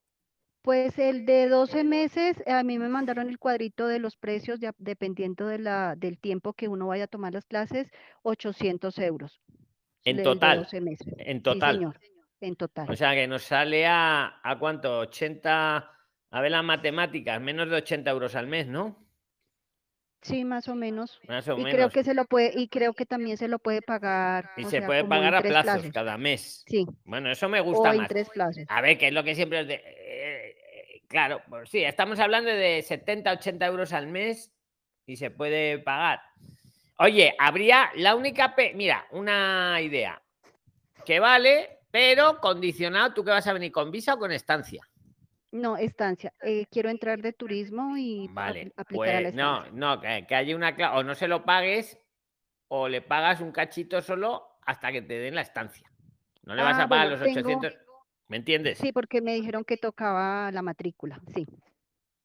Pues, ¿Y la, la matrícula cuánto es, más o menos? No me acuerdo, no me acuerdo cuánto fue que me dijeron, bueno. pero no, creo que son como 50 euros, creo. Ah, No, vale, no vale, estoy me parece. segura, O sea, no que te hacen la carta, o sea, para pedir la visa o la estancia necesitáis la No. carta del centro, no que esté pagado todo el curso. Entonces, Eh, pero Esto entonces, se lo digo también para, para Rosy y para todos, ¿vale? Eh, pero escucha que hay muchos centros como este, pero que es un ejemplo, pero ahí está. Y entonces estos te admiten, Inés. pedí- Dime. Perdón, lo que les pedí porque yo quiero tramitar el NIE porque yo la otra vez, ¿se acuerdan que yo le había comentado que había sacado la cita para el 10 de octubre, pero la verdad la cancelé porque quería tener como soporte una carta de una institución. Entonces yo les pedí que si ellos eh, me podrían dar una carta donde pues me exigieran el NIE y me, eso sí me dijeron que no, porque ellos la matrícula la hacen solamente con el pasaporte. Y si pues si se está allá y si ya se tiene el DN el DNI, ¿es que es? Que con eso también, pero que ellos no me podrían dar una carta eh, em, donde ellos digan pues que me, que me piden tener un NIE, que ellos me pueden dar una carta así como para, como para decir de que Sí, que te dan la carta para pedir la visa o la estancia, pero no para pedir el NIE. Eh, exactamente, entonces yo no sé si esa carta me sirva como soporte en el momento que yo pida el NIE aquí en país de origen. ¿En qué país estás? Colombia, ¿En qué consulado te toca? Bogotá, en el consulado de Bogotá. Es que depende de la ventanilla que te toque. Y, y- y vergüenza me da decir estas cosas porque vaya una seguridad ¿El NIE jurídica. es imprescindible? Perdona. No, a ver, Rosy, y buena la pregunta. A ver, es lo que le iba a decir. El NIE es conveniente, pero no es imprescindible. Muy, muy bien redactada la pregunta. Porque Omar, por Pero ejemplo, NIE Omar, espera, espera, Rosy, que respondo. Omar, gracias a que tenía, se sacó su NIE con antelación, se sacó su certificado digital y ahora está presentando su estancia. Ahí le tenéis levantando el pulgar, presentando su estancia cómodamente, sin necesidad de citas. En todo momento sabe si se la están admitiendo, cómo está el proceso. Eso fue Rosy gracias a que tenía el NIE, se sacó el certificado digital y lo hace todo telemático. Ahora, a Inés la iba a decir que tampoco es imprescindible, muy buena la pregunta, porque en el peor de los casos, cuando os den la estancia, si no tenéis ya el NIE, os lo darán también. Pero claro, no podéis hacer luego el seguimiento como está haciendo Omar. Os va a tocar mandarlo y una espera ahí que no sabes, que, que te, que te pone nervioso, por así decirlo. No podéis consultar por internet en todo momento cómo está vuestro proceso. Pero, pero al final vais a tener NIE todos, todos tenemos NIE al final, porque con la estancia, si no lo tienes, te lo van a dar. A Omar ya, lo tiene. Don Luis, otra pregunta que quiero que, a ver si me la puede aclarar. Yo quiero aplicar después para autónoma, pero entonces para aplicar autónoma tengo que esperar la respuesta de la estancia de estudio o simultáneamente se la puede Pues hacer. vamos, muy buena. A ver, yo sigo con ella porque es que estamos aprendiendo entre todos, ¿no? Pero Inés, estamos de acuerdo. Muy buena pregunta también. Mira, Omar, y, si, y le comparo porque como ha intervenido, a él le van a dar ya cuando le dé, tardar va a tardar lo mismo, la tuya Inés que la de Omar, va a tardar lo mismo. esperemos que cada vez tarden menos, ¿no? Total, que a Omar cuando se la den, como él está haciendo una eh, algo superior o incluso un certificado de profesionalidad, le va a salir ya autoriza a trabajar. Y en el momento que le salga, si él quiere, se puede hacer autónomo y trabajar como autónomo. Eso ya si él quiere. O también puede trabajar para alguien, ¿vale? De las dos opciones. En tu caso, Inés, te va a salir no autoriza a trabajar. Entonces te va a tocar, ahí todavía no te puedes hacer autónoma, te va a tocar eh, pedir una autorización para trabajar como autónoma en tu caso. Y ya. vas a tener que echar, ahí ya como tendrás NIE ya, que te habrás salido con la estancia, ya te, habrás, ya te puedes hacerlo digitalmente. Y, y cuando te autoricen, entonces te podrás dar de alta autónoma. Digamos que la ventaja es que a, a uno le sale ya directo la autorización y a, y a ti, Inés, te va a tocar luego pedirlo con el, okay. ¿vale? Esa es la diferencia. Okay. Vale. Listo. Eh, don Luis. Eh, Oye, pero, va, pero vamos a dejar más que si no. Venga, te dejo pues, la última, la última si quieres, pero muy rápida. Venga, sí. hombre, la verdad que han sido todas muy interesantes. Es la cuestión. Sí, es la cuestión de los medios económicos para demostrar. O sea, yo tengo mi cuenta aquí en Colombia. Eh, eh, es necesario para presentar la estancia abrir la cuenta ya en España porque es que es una cuenta que como mi esposo se queda aquí en Colombia, él la tiene que seguir manejando también. Entonces, pues obviamente los fondos económicos están en esa cuenta aquí en Colombia, pero necesariamente Puede ser, mira, te lo digo sí, ya, si la cuenta, lo mejor es que la cuenta esté a tu nombre o si tienes suficientes sí, fondos sí también al de tu marido si quieres con, con los dos nombres, pero sí, sí vale la de Colombia o la del país que sea en contra de lo que algún algún gurú ha dicho por ahí, en algún sitio, sí vale, pero en ese caso tiene que estar apostillado el documento bancario. ¿Vale? Y en el caso de Rossi, si está en Marruecos, tendría que estar también traducido. ¿Vale? Sí os vale no la acreditación de fondos. ¿no es cierto, don Luis? ¿El qué, perdón, es la Inés? certificación que da el banco, ¿no? No son los extractos los que hay que apostillar, sino la certificación. Eso es lo que no tengo claro. Yo lo, lo, yo lo, yo lo apostillaría todo para evitarme luego requerimientos. A ver, eh, claro, cuánto. ¿Quieres decir algo de esto, Luis? Miguel. O luego, venga, vale. Escucha, Inés, yo lo, yo lo apostillaría todo, que no es caro apostillar un papel más y, y, os curáis en salud. Porque, hombre, en el peor de los casos os viene luego un requerimiento y dice, no, me falta esto, y te doy 10 días, te doy 10 días, y, y, tienes que hacerlo, ¿vale? No es que lo denieguen, okay. pero os dan 10 días para arreglar lo que sea. Cuanto me, mejor que sobre que no que falte. Venga, pues le dejo a Luis Miguel ahora. Muchas gracias, Muchas Inés. gracias. Buenas Muchas tardes. gracias. Venga, Luis Miguel, adelante. Un aporte, don Luis. Pero, pero, espera que le iba. ¿Quién ha dicho lo del aporte? Si no me decís el nombre, no sé quién sois. Francia. ¿Pero es de lo que hemos hablado con Inés o eso de otra sí, cosa? Sí, es para Inés, un aporte para Venga, Inés. haz el aporte y luego va Luis Miguel. Venga. Ok, el aporte es que yo solicité el NIE en Colombia y mi hija también. No sé si se acuerda de mi caso del NIE y yo justifiqué que estaba solicitando la factura de los boletos aéreos. ¿Sí recuerda mi caso? Sí, yo lo recuerdo, lo que no sé ellos, pero yo sí. Ajá. Ok. Entonces yo en el consulado de Colombia de Medellín, yo justifiqué, tanto mi hija y yo, fuimos en dos citas diferentes y en la carta justificativa decíamos que estábamos pidiendo el NIE para solicitar en Avianca la factura. A mi hija se la aprobaron, a mí no. Pues es lo que decía antes, que me daba vergüenza. Ambos, que me da vergüenza porque depende de la ventanilla que te toca. Es eso, ¿no, Francia? Sí, tal cual. Depende de la ventanilla, vaya una seguridad. Claro. No, y lo más cumbre, en Medellín hay una sola ventanilla, hay una sola chica. El consulado es una oficina de, de dos metros como por dos metros y hay una chica sentada en un escritorio. O sea, que depende, depende del estado de ánimo de la chica. O sea, tal cual. Madre y mía, las bueno. dos de papeles igualitos y a mi hija se lo probaron y a mí no. Pero si a mi hija se lo probaron, eso quiere decir de que es posible que se la aprueben a Inés que está en Colombia, eh, justificando el hecho de que eh, a Bianca le está solicitando eh, el NIE para poderle emitir la factura de pago. fue, fue mi situación, pues. Entonces, no sé si ella ya tendrá boletos en mano o no. Vale. escucha, vamos a avanzar, Francia, vamos a avanzar, que, que, se va el tiempo, pero ahí queda dicho y muy interesante porque es que lo del NIE, vamos, han puesto ahí que, que, lo dan, vamos, con cuentagotas. Los que tenéis el NIE ya, sois afortunados, que lo sepáis. Adelante, Luis Miguel, adelante. Hola, ¿qué tal? Buenas noches a todos. Acércate, que, que yo por lo menos estoy como bajito, ¿no? Yo creo que, a ver.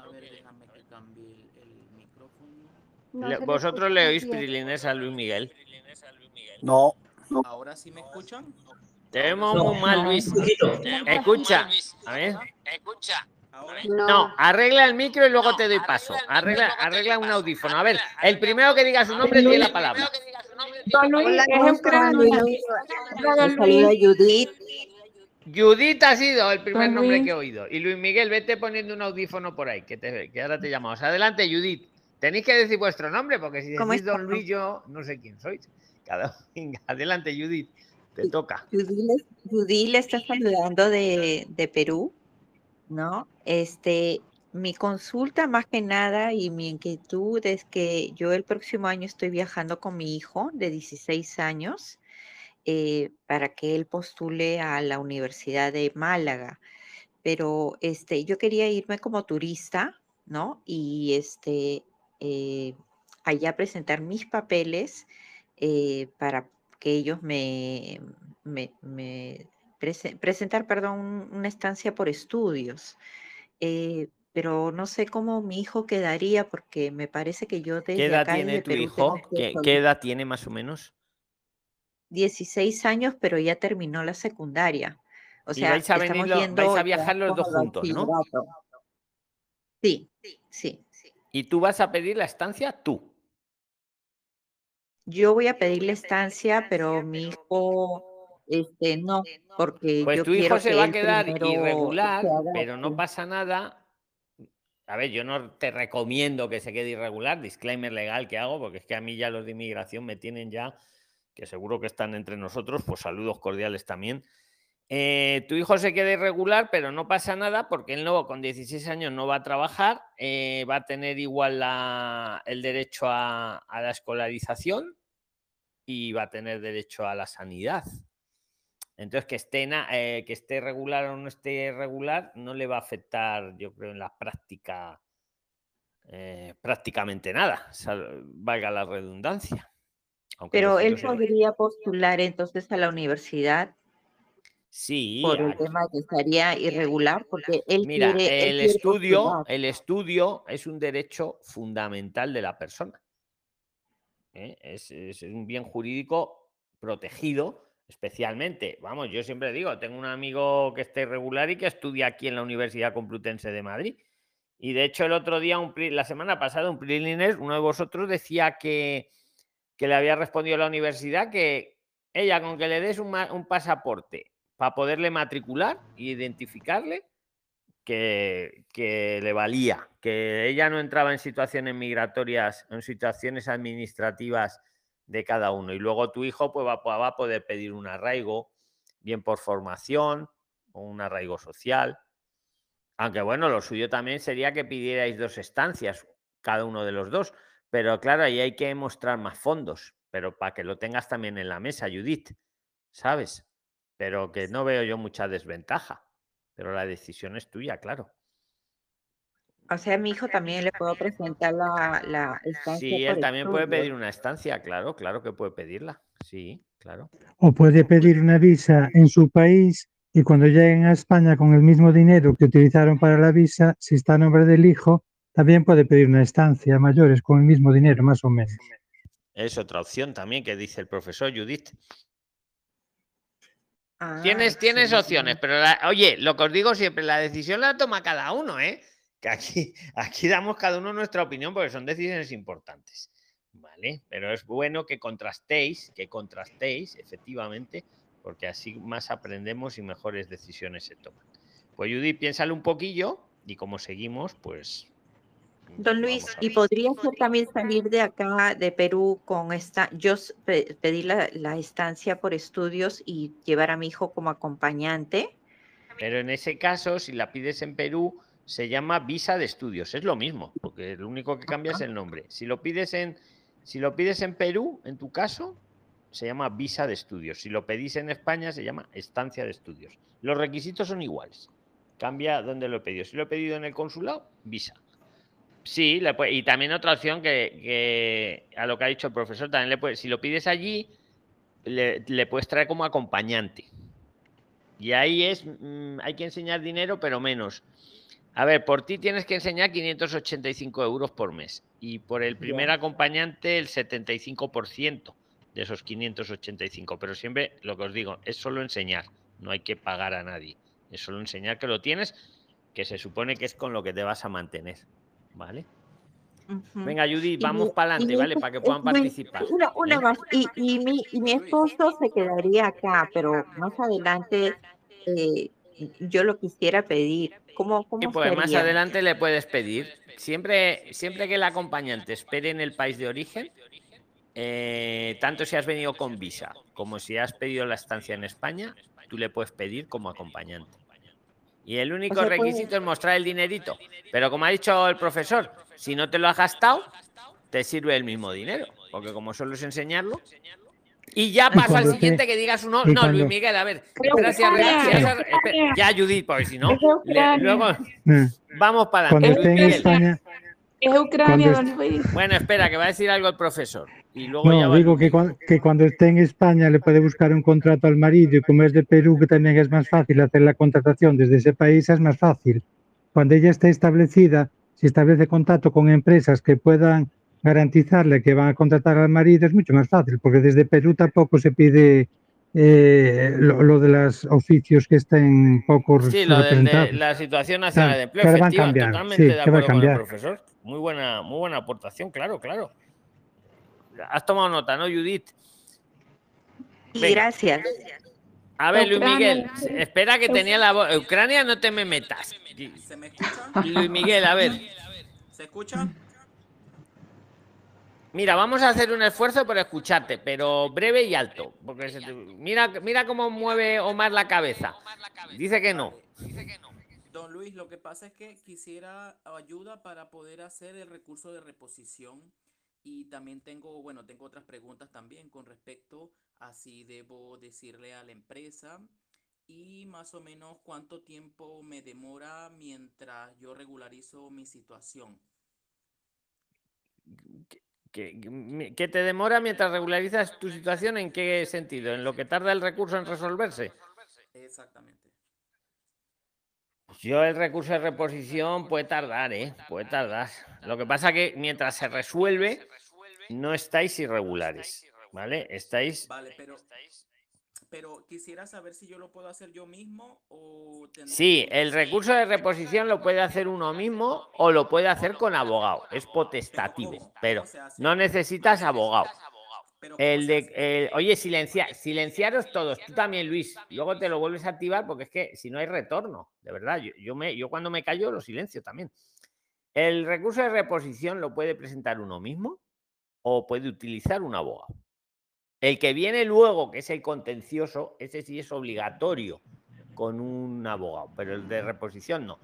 Para hacer el de reposición, en la sección de documentos del grupo, de los 27.400 prilines, que aprovecho, el que nos está escuchando en Spotify o cualquier otra plataforma, si le interesa a España, venir a España a integrarse, síguenos, que ahí estamos 24 horas al día, 365 días hablando. Pues ahí en la sección de documentos tiene los modelos de los recursos de reposición, según los, lo, porque te lo hayan denegado. Y simplemente te bajas el recurso, le pones tus datos, lo adaptas a, tu caso y lo presentas. Dentro de plazo, ¿eh? que son 30 días eh, desde que te lo han notificado. 30 días mm, sin contar sábados y festivos, ni domingos.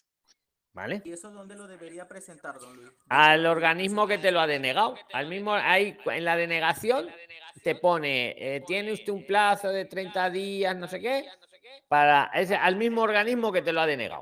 A la misma. ¿Vale? Y sería conveniente que yo le avise al Luis, que no te oímos. De verdad que no te oímos. Arregla el micro. Venga, el primero que diga su nombre. Venga, adelante. Una consulta, señor Luis. Mi nombre es. Pero no has dicho tu nombre, Kelly. Has tenido suerte porque estás aquí la primera y te he visto. Venga, preséntate. Sí, Kelly. mi nombre es Kelly. eh, sí, mi nombre es Kelly, mucho gusto. Mi consulta es que al recibir la notificación de no favorable, al estar allá, eh, ¿a qué entidad me puedo acercar para hacer nuevamente el trámite? Pero no favorable de qué?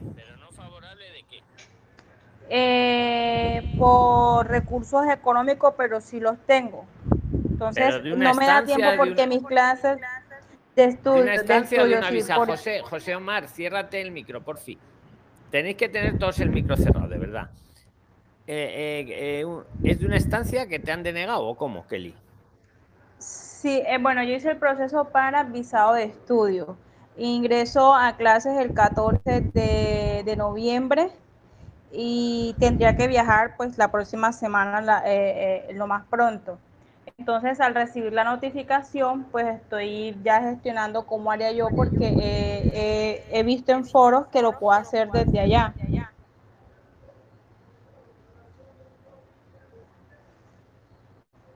Pues a ver qué te dicen esos, esos foros. eh. A ver, vamos a ver, Kelly, vamos, vamos a centrarnos. Tú has pedido una visa de estudios y te la han denegado, ¿no? Sí, me salió que no favorable. No te da plazo para, para subsanar. Eh, perdería que prácticamente mes y medio de, de- de clases eh, para poder subsanarlo. Pero es que también aquí lo vas a perder igual. Pero sí, a ver, tú puedes eh, pu- puedes venirte de turista. Mira, si te han denegado, es que yo no me queda claro si te han denegado o te dan un plazo de subsanación. Pero bueno, vamos a suponer que no subsanas y te la deniegan igual. La pregunta, al grano, ¿puedo venir de turista de paseo a España? Sí. Eh, ¿Desde qué país vienes. Kelly? Colombia. ¿Puede venir de paseo Kelly? Sí. ¿Puede presentar una estancia en los primeros 60 días, aunque le hayan denegado la visa en Colombia? Sí, sí. Presentó una visa en Colombia, se la denegaron o le pusieron un- una como que subsanar y no ha subsanado y por lo tanto también se lo han denegado. Entonces, ella puede venir de paseo a España y está en su derecho de volverlo a intentar pidiendo una estancia. Y, y en esta estancia, mira a ver por qué te la han denegado para que no te vuelva a pasar. ¿Por qué motivo te lo han denegado? Mm, En la carta, en la notificación dice que por eh, medios económicos. Pues ya sabes que ahí es lo que más vas a tener que cuidar. Sí lo puedes hacer, sí. Ujú. Y, a- y presentarlo. Y claro, y mientras lo presentas vas a clase, efectivamente. Y al no llegar, al llegar a, al llegar a España, eh, al día, por ejemplo, al día uno, ¿dónde, a, dónde me puedo acercar para eh, erradicar los documentos? Pues es lo que hablábamos antes. Si no has escuchado, luego lo escuchas porque No, no alcancé, no, no, no alcancé Bueno, pues porque- eh, eh, si tienes eh, ce- NIE y certificado digital, lo presentas desde tu casa con el móvil o con el ordenador, con internet. Y si no te toca ir a una oficina del registro, presentarlo y tocar madera, porque no le puedes hacer el seguimiento. Que si lo presentas por internet desde tu casa, tú en todo momento puedes mirar a ver cómo va, me lo han aceptado ya, ¿no? Entonces te vas a cualquier a- Ujú. ayuntamiento, preguntas por la oficina de registro y ahí, ahí te, lo, te lo admiten, a mano, digamos. Ah, Venga. Un saludo, Kelly. Mm. Venga, silencio. Gracias, muy amable. Nada, a ver, todos silenciados, todos, todos, todos silenciados. Venga, Kelly, tú también, todos silenciados. Silencio yo si no. A ver, repaso a todos. Entonces, el primero que diga su nombre. Ucrania. Daniel. Pues toca a Daniel porque Ucrania ya participó el otro día. Adelante, Daniel. Luego, Hola Luis. Venga. Daniel Herrera de Perú. Solamente hacer un pequeño aporte con respecto a, al sustento económico en los visados. Eh, no solamente, como dice el dicho, hay que serlo, sino parecerlo. Entonces, ¿qué pasa? Muchos de los visados se rechazan porque justamente de repente existe sí el dinero, a mostrar, pero no está muy bien sustentado el respaldo del origen de ese dinero. Entonces, es ahí donde eh, muchos visados eh, eh, pues son denegados, ¿no? Y, eso pues genera pérdida de tiempo. Entonces, un poco la sugerencia para todos los prislines que están haciendo su trámite para este tipo de visados o para cualquier otro, con respecto al sustento, es que en realidad el sustento económico representa quizá el 80 o el 90% del, de la aprobación de cualquier visado y que es importante que ese, ese dinero que ustedes están mostrando, pues eh, vaya eh, con los extractos fedateados, vaya eh, con una, una, historia, o sea, una secuencia de ingresos, porque imagínense, va una persona y dice, este, ese dinero, ¿qué origen tiene? Bueno, es de un trabajo de un año, pero estamos hablando que son 7 mil euros, y 7 mil euros no lo ganas en un año, eso tendrías que haberlo ganado de repente trabajando más tiempo. Entonces, a veces el, la persona que, que, te recibe la documentación y te hace la entrevista en ese momento, se da cuenta que es inconsistente lo que tú estás diciendo con lo que estás presentando. Y por eso eh, eh, hacen las anotaciones y, y, te deniegan. Entonces, es muy importante que la gente eh, tome conciencia de que al presentar el sustento, eh, ese sustento pues respalde eh, o esté respaldado eh, muy bien por, por, por eh, digamos, por argumentos confiables y sólidos y que no genere ninguna duda en la persona o en, el, en este caso el cónsul que, que, revisa esto, ¿no? Ese es el aporte que quería hacer Luis. Excelente aporte, excelente aporte, Daniel. Y, y, y, mira, y os digo, basándome en lo que ha dicho Daniel, que es que es súper importante, los que lo hagáis vía certificado digital en la estancia, lo mismo que ha dicho Daniel, en este caso, cuando aportáis la documentación, en los PDF hay siempre una opción para escribir. Le ponéis ahí las aclaraciones que sea, como os ha explicado Daniel hace un momento. Pues mire, todo este dinero lo explicáis todo lo que sé, lo que haya que explicar, mejor que sobre que no que falte. Muchas gracias, Daniel, por el aporte. A ver, venga, Ucrania, te toca sintetizado, ¿eh? Sintetizado. Venga. Una preguntita corta, don Luis. ¿El dinero que se enseña en la estancia puede ser cash efectivo o tiene que ser de una cuenta bancaria? Pues mira, Daniel, ¿la quieres responder tú a Ucrania? Que veo claro que, que sí. La, eh, el dinero tiene que estar en una cuenta bancaria. Por lo general, tiene que estar eh, en, eh, el dinero completo eh, con una mínima fluctuación en esta cuenta en un periodo mínimo de tres meses si es que tú no tienes esa historia, difícilmente te van a dar el visado. Para la estancia, porque en Venezuela no podemos tener ese dinero en...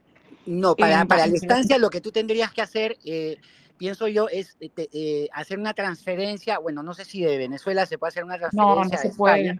o en todo caso... No. Bueno, en, en, ese caso, Daniel, el, traerlo, traerlo y meterlo Exacto. aquí en el banco, a mano. Exacto, meterlo al banco y Ajá. obviamente presentar eh, ese documento del banco al momento de hacer tu estancia. ¿no? Venga, aclarado. Una pregunta sí. sobre eso. No, no. Una pregunta. Oye, ¿cómo jodáis? Gio había Ay, levantado perdón. la mano. ¿Quién? Vale. Venga, haz la pregunta, pero luego va Gio. Eh, era sobre eso. Era, vale. Venga, si es sobre eso, haz eh, la pregunta. Pero preséntate, preséntate porque si te tiene... escuchan en Spotify y no saben quién eres. Venga. Sí, soy, soy Rosy, la de antes. Ah, que no te había eh, conocido la voz, Rosy. Venga. Vale, no te preocupes. Eh, nada, te quería decir, Daniel, eh, por ejemplo, si en el banco tenemos el 60% de esa suma y luego lo aparte lo tenemos que demostrar con el trabajo, por ejemplo, yo estoy trabajando y voy a demostrar que por un año yo voy a tener eh, la otra suma o esa suma completa. Y más un ahorro que representa, por ejemplo, el 60% de, de los 7000. Venga, muy buena pregunta. Inteligencia colectiva, que y luego ahora Gio y, y, el otro chico, no sé dónde está. Eh, Daniel, ¿qué le dirías ahí? A ver, a eh, o sea, tiene una parte, y, pero puede demostrar que tiene un ingreso recurrente todos los meses. Sí, yo creo que sí podría funcionar si es que está bien argumentado. Todo es relativo, eh, Luis. Depende de la persona que va a evaluar. Totalmente de acuerdo contigo, Daniel, pero yo... O sea, no, eso no, no, hay, no hay algo... Claro, cierto, pero yo no pienso algo, que sí, que, que, te puede valer, Rosy. Sí, exacto. Porque ellos Igual. lo que quieren saber es que tú te vas a poder mantener en España con esos sí. 585 euros mensuales. Ucrania también va por ti. Entonces, si podéis okay. acreditar que los estáis recibiendo por el trabajo, por una pensión o por lo que sea, es otra manera de acreditarlo, ¿vale? Que no enseñar todo el dinero, los, los 7.000 euros, mire, aquí los tengo, no, pues tengo una parte, pero el resto tengo aquí un, un contrato con una empresa y lo estoy ganando. Pues venga, muchas gracias a, a- a los tres, ¿vale? A Ucrania, a Rosy y a Daniel. A ver, Gio, A le toca a. Gio. Voy rápido porque es que nos quedan 14 minutos. Venga, Gio. Ok, bueno, bueno, saludos. Me estoy estrenando en el grupo, don Luis. Un placer conocerte y por aquí me vas a tener más frecuente ahora. Puntual voy con mis preguntas. ¿Tienes información si el Instituto Cervantes es válido como, eh, como curso para conseguir la estancia? Primera pregunta. Pues te la, respondo pregunta. rápido, Sí, Gio, para, que- A Sí. ver, más oficial que el, el Instituto Cervantes, difícil. O sea, el Instituto Cervantes, centro acreditado con todas las bendiciones. Ahora, la duda es si es presencial lo que da y el curso en el que tú te matriculas o pretendes, si es presencial y si tiene un mínimo de 20 horas semanales. Si la respuesta fuera que sí a estas dos preguntas, te diría que sí. ¿Vale? Sí, obviamente sería presencial. Yo estoy desde Chile, pero eh, se, se pediría previamente, eh, todos los detalles los pediría, eh, bueno, con una llamada o escribiendo Sí, un pues si correo. ¿no? si- si es presencial el curso en el que, en el que te matriculas y, y- y son mínimo 20 horas a la semana, sí, porque es el Instituto Cervantes, vamos, más oficial que eso, sí, sí. ¿Cuál es la siguiente? Pero mira, Adelante. Luis, pero mira, mira que los cursos sean para obtener un título, un diploma o algo, porque si son simplemente También, para, para promocionar o para perfeccionar, a lo mejor no le sirve. Eso tiene que Eh, mirarlo Eso también, también. que se, se estaba olvidando de deciros, esa- lo que ha dicho el profesor, ¿vale? Siempre el, el curso o lo que sea tiene que ir eh, orientado a la obtención de un diploma, un título, una, ¿vale? Ok, entiendo. Venga, la Ahora, siguiente, hay- Gio. La siguiente. Ok, eh, lo que es la instancia, la instancia para cualquiera de los integrantes, si somos tres, mi núcleo familiar somos tres, mi hija, mi esposa y yo. Entonces, yo puedo pedir la instancia para cualquiera de los tres, o sea, sea la principal, la que va a estudiar, eh, se- va- puede ser mi hija, puede ser mi esposa o puedo ser yo, y los demás irían como acompañantes. Sí, claro que sí. Sí. Cualquiera de los tres, Mira, podéis ir los tres, los tres como estudiantes, o uno como estudiante y los otros dos como acompañantes. Sí. Además, mira, tiene una ventaja. sí, o sea, si, si va cada uno como estudiante, hay que enseñar 585 euros, digamos, por cabeza, ¿no? Y por los meses que sean. Ahora, si, si va con acompañantes, uno de los tres, que puede ser el que sea, y, y los demás acompañan, el primer acompañante solo tiene que mostrar el 75% de los 585, menos dinero. Y el segundo acompañante ya es la mitad, el 50%. Entonces, eh, que hay que mostrar, ¿eh? no pagar, siempre es enseñar. Claro, claro. La que pide la instancia puede ser mi hija, que es menor de edad. Bueno, pues ahí ya, ahí ya mm, habría que averiguarlo. Pues claro, que la menor lleva a los papás, ¿no? Como Los acompañantes no pueden trabajar, ¿eh? Los acompañantes no pueden trabajar. Sí, eh, pero eso es aparte de la pregunta, sí, pero también Sí. estoy de acuerdo. Claro, el, el que puede estudiar, el que puede tra- trabajar es el que estudia las 30 horas. Los Sí, acompañantes, no, o sea, a lo mejor sería más inteligente hacerlo al revés. Y- Claro, pero bueno, ya la duda, la duda a mí me queda igual. Una niña menor puede llevar de acompañante a sus padres, pues hay que Esa es la averiguarlo. pregunta. ¿Alguien lo sabe? ¿Alguien lo sabe en la sala? Nos queda como tarea. Nadie lo sabe. Ya tenemos tarea. Ya tenemos tarea. Pero lo que ha dicho el profesor es muy importante. ¿eh? señor. Sí, pero que está Gio. Venga, a ver, es de este tema, José. No, haz la tercera, venga, Gio. Haz la tercera. voy con la, voy con la tercera pregunta. Ok, la otra es, si decidimos mandar a uno, a un solo emisario para España a que, a que pida la, a que pida la, la visa por estancia, o la, sí, ¿no? La visa por estancia. No, no, mira, eh, Y- Gio, espera, espera, espera. Si la, pedí, la pedís, en, ¿en qué país estáis? Estamos en Chile. En Si la, Chile. pe- la podéis pedir en Chile. En ese caso se llama visa de estudios. Si la pedís desde España, se llama estancia de estudios. Cambia el nombre. Ok, no, se mismo. pediría desde Chile, se pediría Claro. desde Chile. ¿Sí? Entonces, la pregunta es, ¿podría pedir, vamos a suponer que me vaya yo, se vaya mi esposa o se vaya mi hija? Y posteriormente, el que esté allá puede pedirnos a cualquiera de los dos quedando dos en el país de origen, o sea, de, Sí, quedando en sí, Chile. es que esa es la condición. Puede venir uno y Ajá. puede llamar a los acompañantes cuando quiera, siempre que los acompañantes hayan esperado en el país de origen. Obviamente, pero ¿y ¿sabes, tienes alguna idea de cuánto se puede demorar ese proceso? Lo que, eh, lo que quieras, cuando te puedan pedir, siempre que esté la, el Las que está aquí, te, te puedes llamar cuando quiera. Y yo creo Pero que que es un se proceso aproveche. corto, porque, porque lo difícil es la primera, pero cuando ya te la han dado, pero el profesor te quiere decir algo. Adelante, No, que profesor. se, que se aproveche de la circunstancia que es chileno. Peruanos y chilenos tienen el privilegio de poder contratar desde origen sin tantos problemas como otros países. Y No lo que dijimos chilenos. antes, lo, que dije, permanente, pero no tenemos nacionalidad todavía. ah, no sois chilenos. Bueno, No. pero supongo que no sé si, si tendrá que ser, no sé si eres o no nacional o que resides ahí, eso sí que ya no lo sé.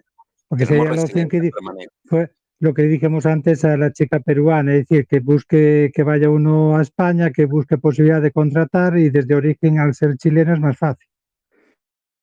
Sí, sí, pero no somos Bueno, chilenos. las tres preguntas sí han sido y tenemos tarea para una. Escucha, que Gracias, quedan- maestro. Nada, no, Una aquí sola me queda, puedo hacer una más rapidito. Página aquí oficial. ¿El qué, perdón? Hay una página oficial donde pueda buscar los, los cursos de que me puedan otorgar la estancia. Sí, mira, tenemos un, o sea, en el grupo de los 27.400, dilo, que te ponemos el canal de estudiante y en el canal de estudiante vamos acumulando, ahí no se puede escribir, solo es para leer, pero ahí, ahí, ahí tenéis acumulado toda la información de visa, de estancia, de estudios. Y tenéis el buscador oficial y el y ya y el y te digo uno de voz, el todofp.com. Ok, sí Todofp lo- o sí lo punto tengo. es, Punto es, punto es. todofp.es, ahí tienes un buen buscador. Y luego hay otro de centros oficiales para todo también. ¿eh? Ese es para FP, pero luego hay ¿Y otro el de. ¿Y el CPEC también sirve? No, los del CP, los del CP es que os piden residencia. Ah, entiendo. Y entonces, claro, no la tenéis todavía. No la tenéis. claro, ¿Sabes? Pero si no, sí Perfecto. valdrían. Pero es que para matricular os piden la residencia. A ver, eh, vamos a. Muchas gracias. Vamos. Gracias. Luis, buenas noches. Una pregunta respecto al tema. Venga. Venga, pero es que eh, no sé si Don Luis, José. una a ver, venga pregunta, la eh, pregunta, pero venga, rápido. Bueno, en caso de que al compañero que habló ahora le den, le den la estancia por estudios y los familiares estén en el país de origen, eh, al él solicitarlos, les, les piden un IPREN o mostrar algún dinero para que ellos vayan. Sí, sí, lo he dicho. Al primero le van a mostrar los 585 euros y a los demás, al, al primer acompañante el 75%, que es menos, y al segundo la mitad. Pero muy importante lo que ha dicho el profesor, los acompañantes no pueden trabajar en A, solo puede trabajar el principal. ¿Vale? Que lo sepáis. A ver, José Lárez, que tiene algo urgente. Venga, José, pero muy breve también, venga. Buenas noches. Quisiera eh, a ver si me pueden ayudar sobre la cita de protección internacional, ya que tengo dos semanas aquí en España y no he podido acceder a la página. José, bienvenido al club, al club este de las citas, que madre mía, madre mía, madre mía. Eso yo lo veo contra los derechos humanos, porque que una persona para conseguir una cita, pero bueno, no me voy a enrollar. Soluciones prácticas, que lo han dicho algunos preliners. Solución A, llamar al 060. 060 es un teléfono que tiene la administración del Estado para la relación con los ciudadanos. Total, que llamas al 060 y les dices a ver si te pueden sacar la cita. Y si no, que te digan cuándo las vuelcan para la zona que tú estás. Esa es una, una herramienta, el 060. Un teléfono, ¿vale? que es del Estado para eso. Vale, gracias. Oh, no, no, pero que te digo dos herramientas más. En el conversatorio de la semana pasada, un preliner nos dijo que en el locutorio de donde él estaba la sacaban por 5 euros. 5. 5 euros la cita. Sí, en algunos locutorios, pues por 5 euros. Y tercera herramienta. Tercera herramienta, en el grupo tú di, a ver quién me puede sacar la cita. Y yo ni les pago, ni me pagan, ni nada, pero hay, hay gente ahí honrada que te saca la cita, pero también luego hay vivos. Entonces tienes que diferenciar. Ten cuidado, pues se meten vivos y te cobran y luego no te dan la cita. Entonces, no pagar nunca si no te han dado la cita y un precio justo, claro. Yo qué sé, 20, 30 euros. Claro, yo No me mucho encuentro en más. Zaragoza. Ya, pues ya, o sea, que- yo mira a ver en locutorios de Zaragoza, a ver si en alguno te sacan la cita y lo mismo, con cuidado siempre. Eh, en el conversatorio de la semana pasada, 5 euros, nos decía un preliner. Lo que pasa que me parece que era en Murcia donde él estaba, pero bueno, si es en un locutorio de Murcia, también puede ser uno de Zaragoza. El teléfono 060, el estar uno día y noche, día y noche, día y noche, horas hombre, que me parece a mí, es que de verdad, eso es pa- es que yo me enciendo con eso, porque es que esto es horas hombre para sacar una cita. ¿Sabéis lo que son horas hombre, no? Pues no solo eres tú, José, son miles de personas luchando ahí para una, para una cita. Cuando no puedo- bueno, pero no me meto más. Venga, amigo. eh, venga, ¿alguien más tiene algo urgente? Vale, gracias. Nada, José, un saludo. Hola, buenas. A ver, ¿quién ha dicho hola buenas? Preséntate. Em, soy Marjorie, soy de Honduras. Eh, bueno, pienso viajar a, a España en febrero. Y mi pregunta es, yo quiero estudiar enfermería en la universidad, pero solo tengo bachiller. ¿Cuánto tiempo tardaría en homologar para poder matricular en la universidad? ¿Quién la quiere responder? O tengo-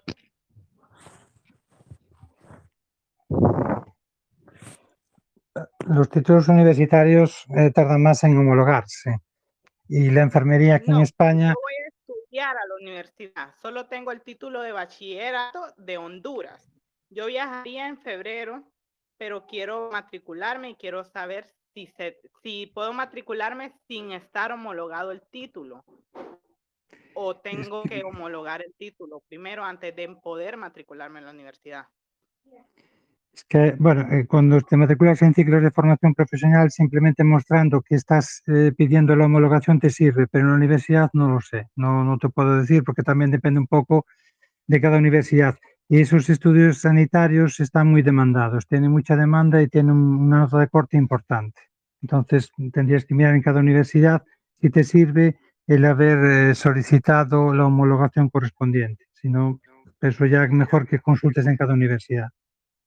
Así es. eh, mándale un mail a la universidad a ver qué te dicen. Pero lo que te dice el profesor es así. eh, si tú les a la mayoría de los sitios les acreditas que estás haciendo el proceso, ellos te suelen admitir la matrícula. Pero como prudentemente te dice el profesor, consúltalo directamente con la universidad en la que quieres hacerlo, ¿vale? Prilines, Gracias. un saludo. Prilines, llevamos ya casi dos horas. En España va a ser la una de la madrugada. Nos han cambiado la hora. No sé a vosotros, aquí nos han cambiado en Europa el horario. Va a ser la una de la madrugada. Ha sido un placer compartir estos rato con vosotros. Veo a Junior, que está ahí en, República Dominicana, si no me falla la memoria. He acertado. Que nada, que muchísimas gracias a todos. Gustavo, no ha dado tiempo, escríbelo ahora, escríbelo ahora. Y que nada, que un abrazo fuerte a todos, que muchísimas gracias, porque si vosotros no estuvierais, esto no sería. O sea, esto, Vamos. esto sois vosotros, que lo sepáis, ¿eh? que está Saludos cordiales, saludos cordiales, don Luis. Saludos Ay, cordiales saludos, a todos. Un abrazo Saludos, muy saludos, fuerte. Prilines. Y los que lo oís en los podcasts de Spotify, ya sabéis, seguirnos y cinco estrellas. Muchas gracias. Ahora seguimos escribiéndonos. Un abrazo a todos. Chao, Prilines. Chao.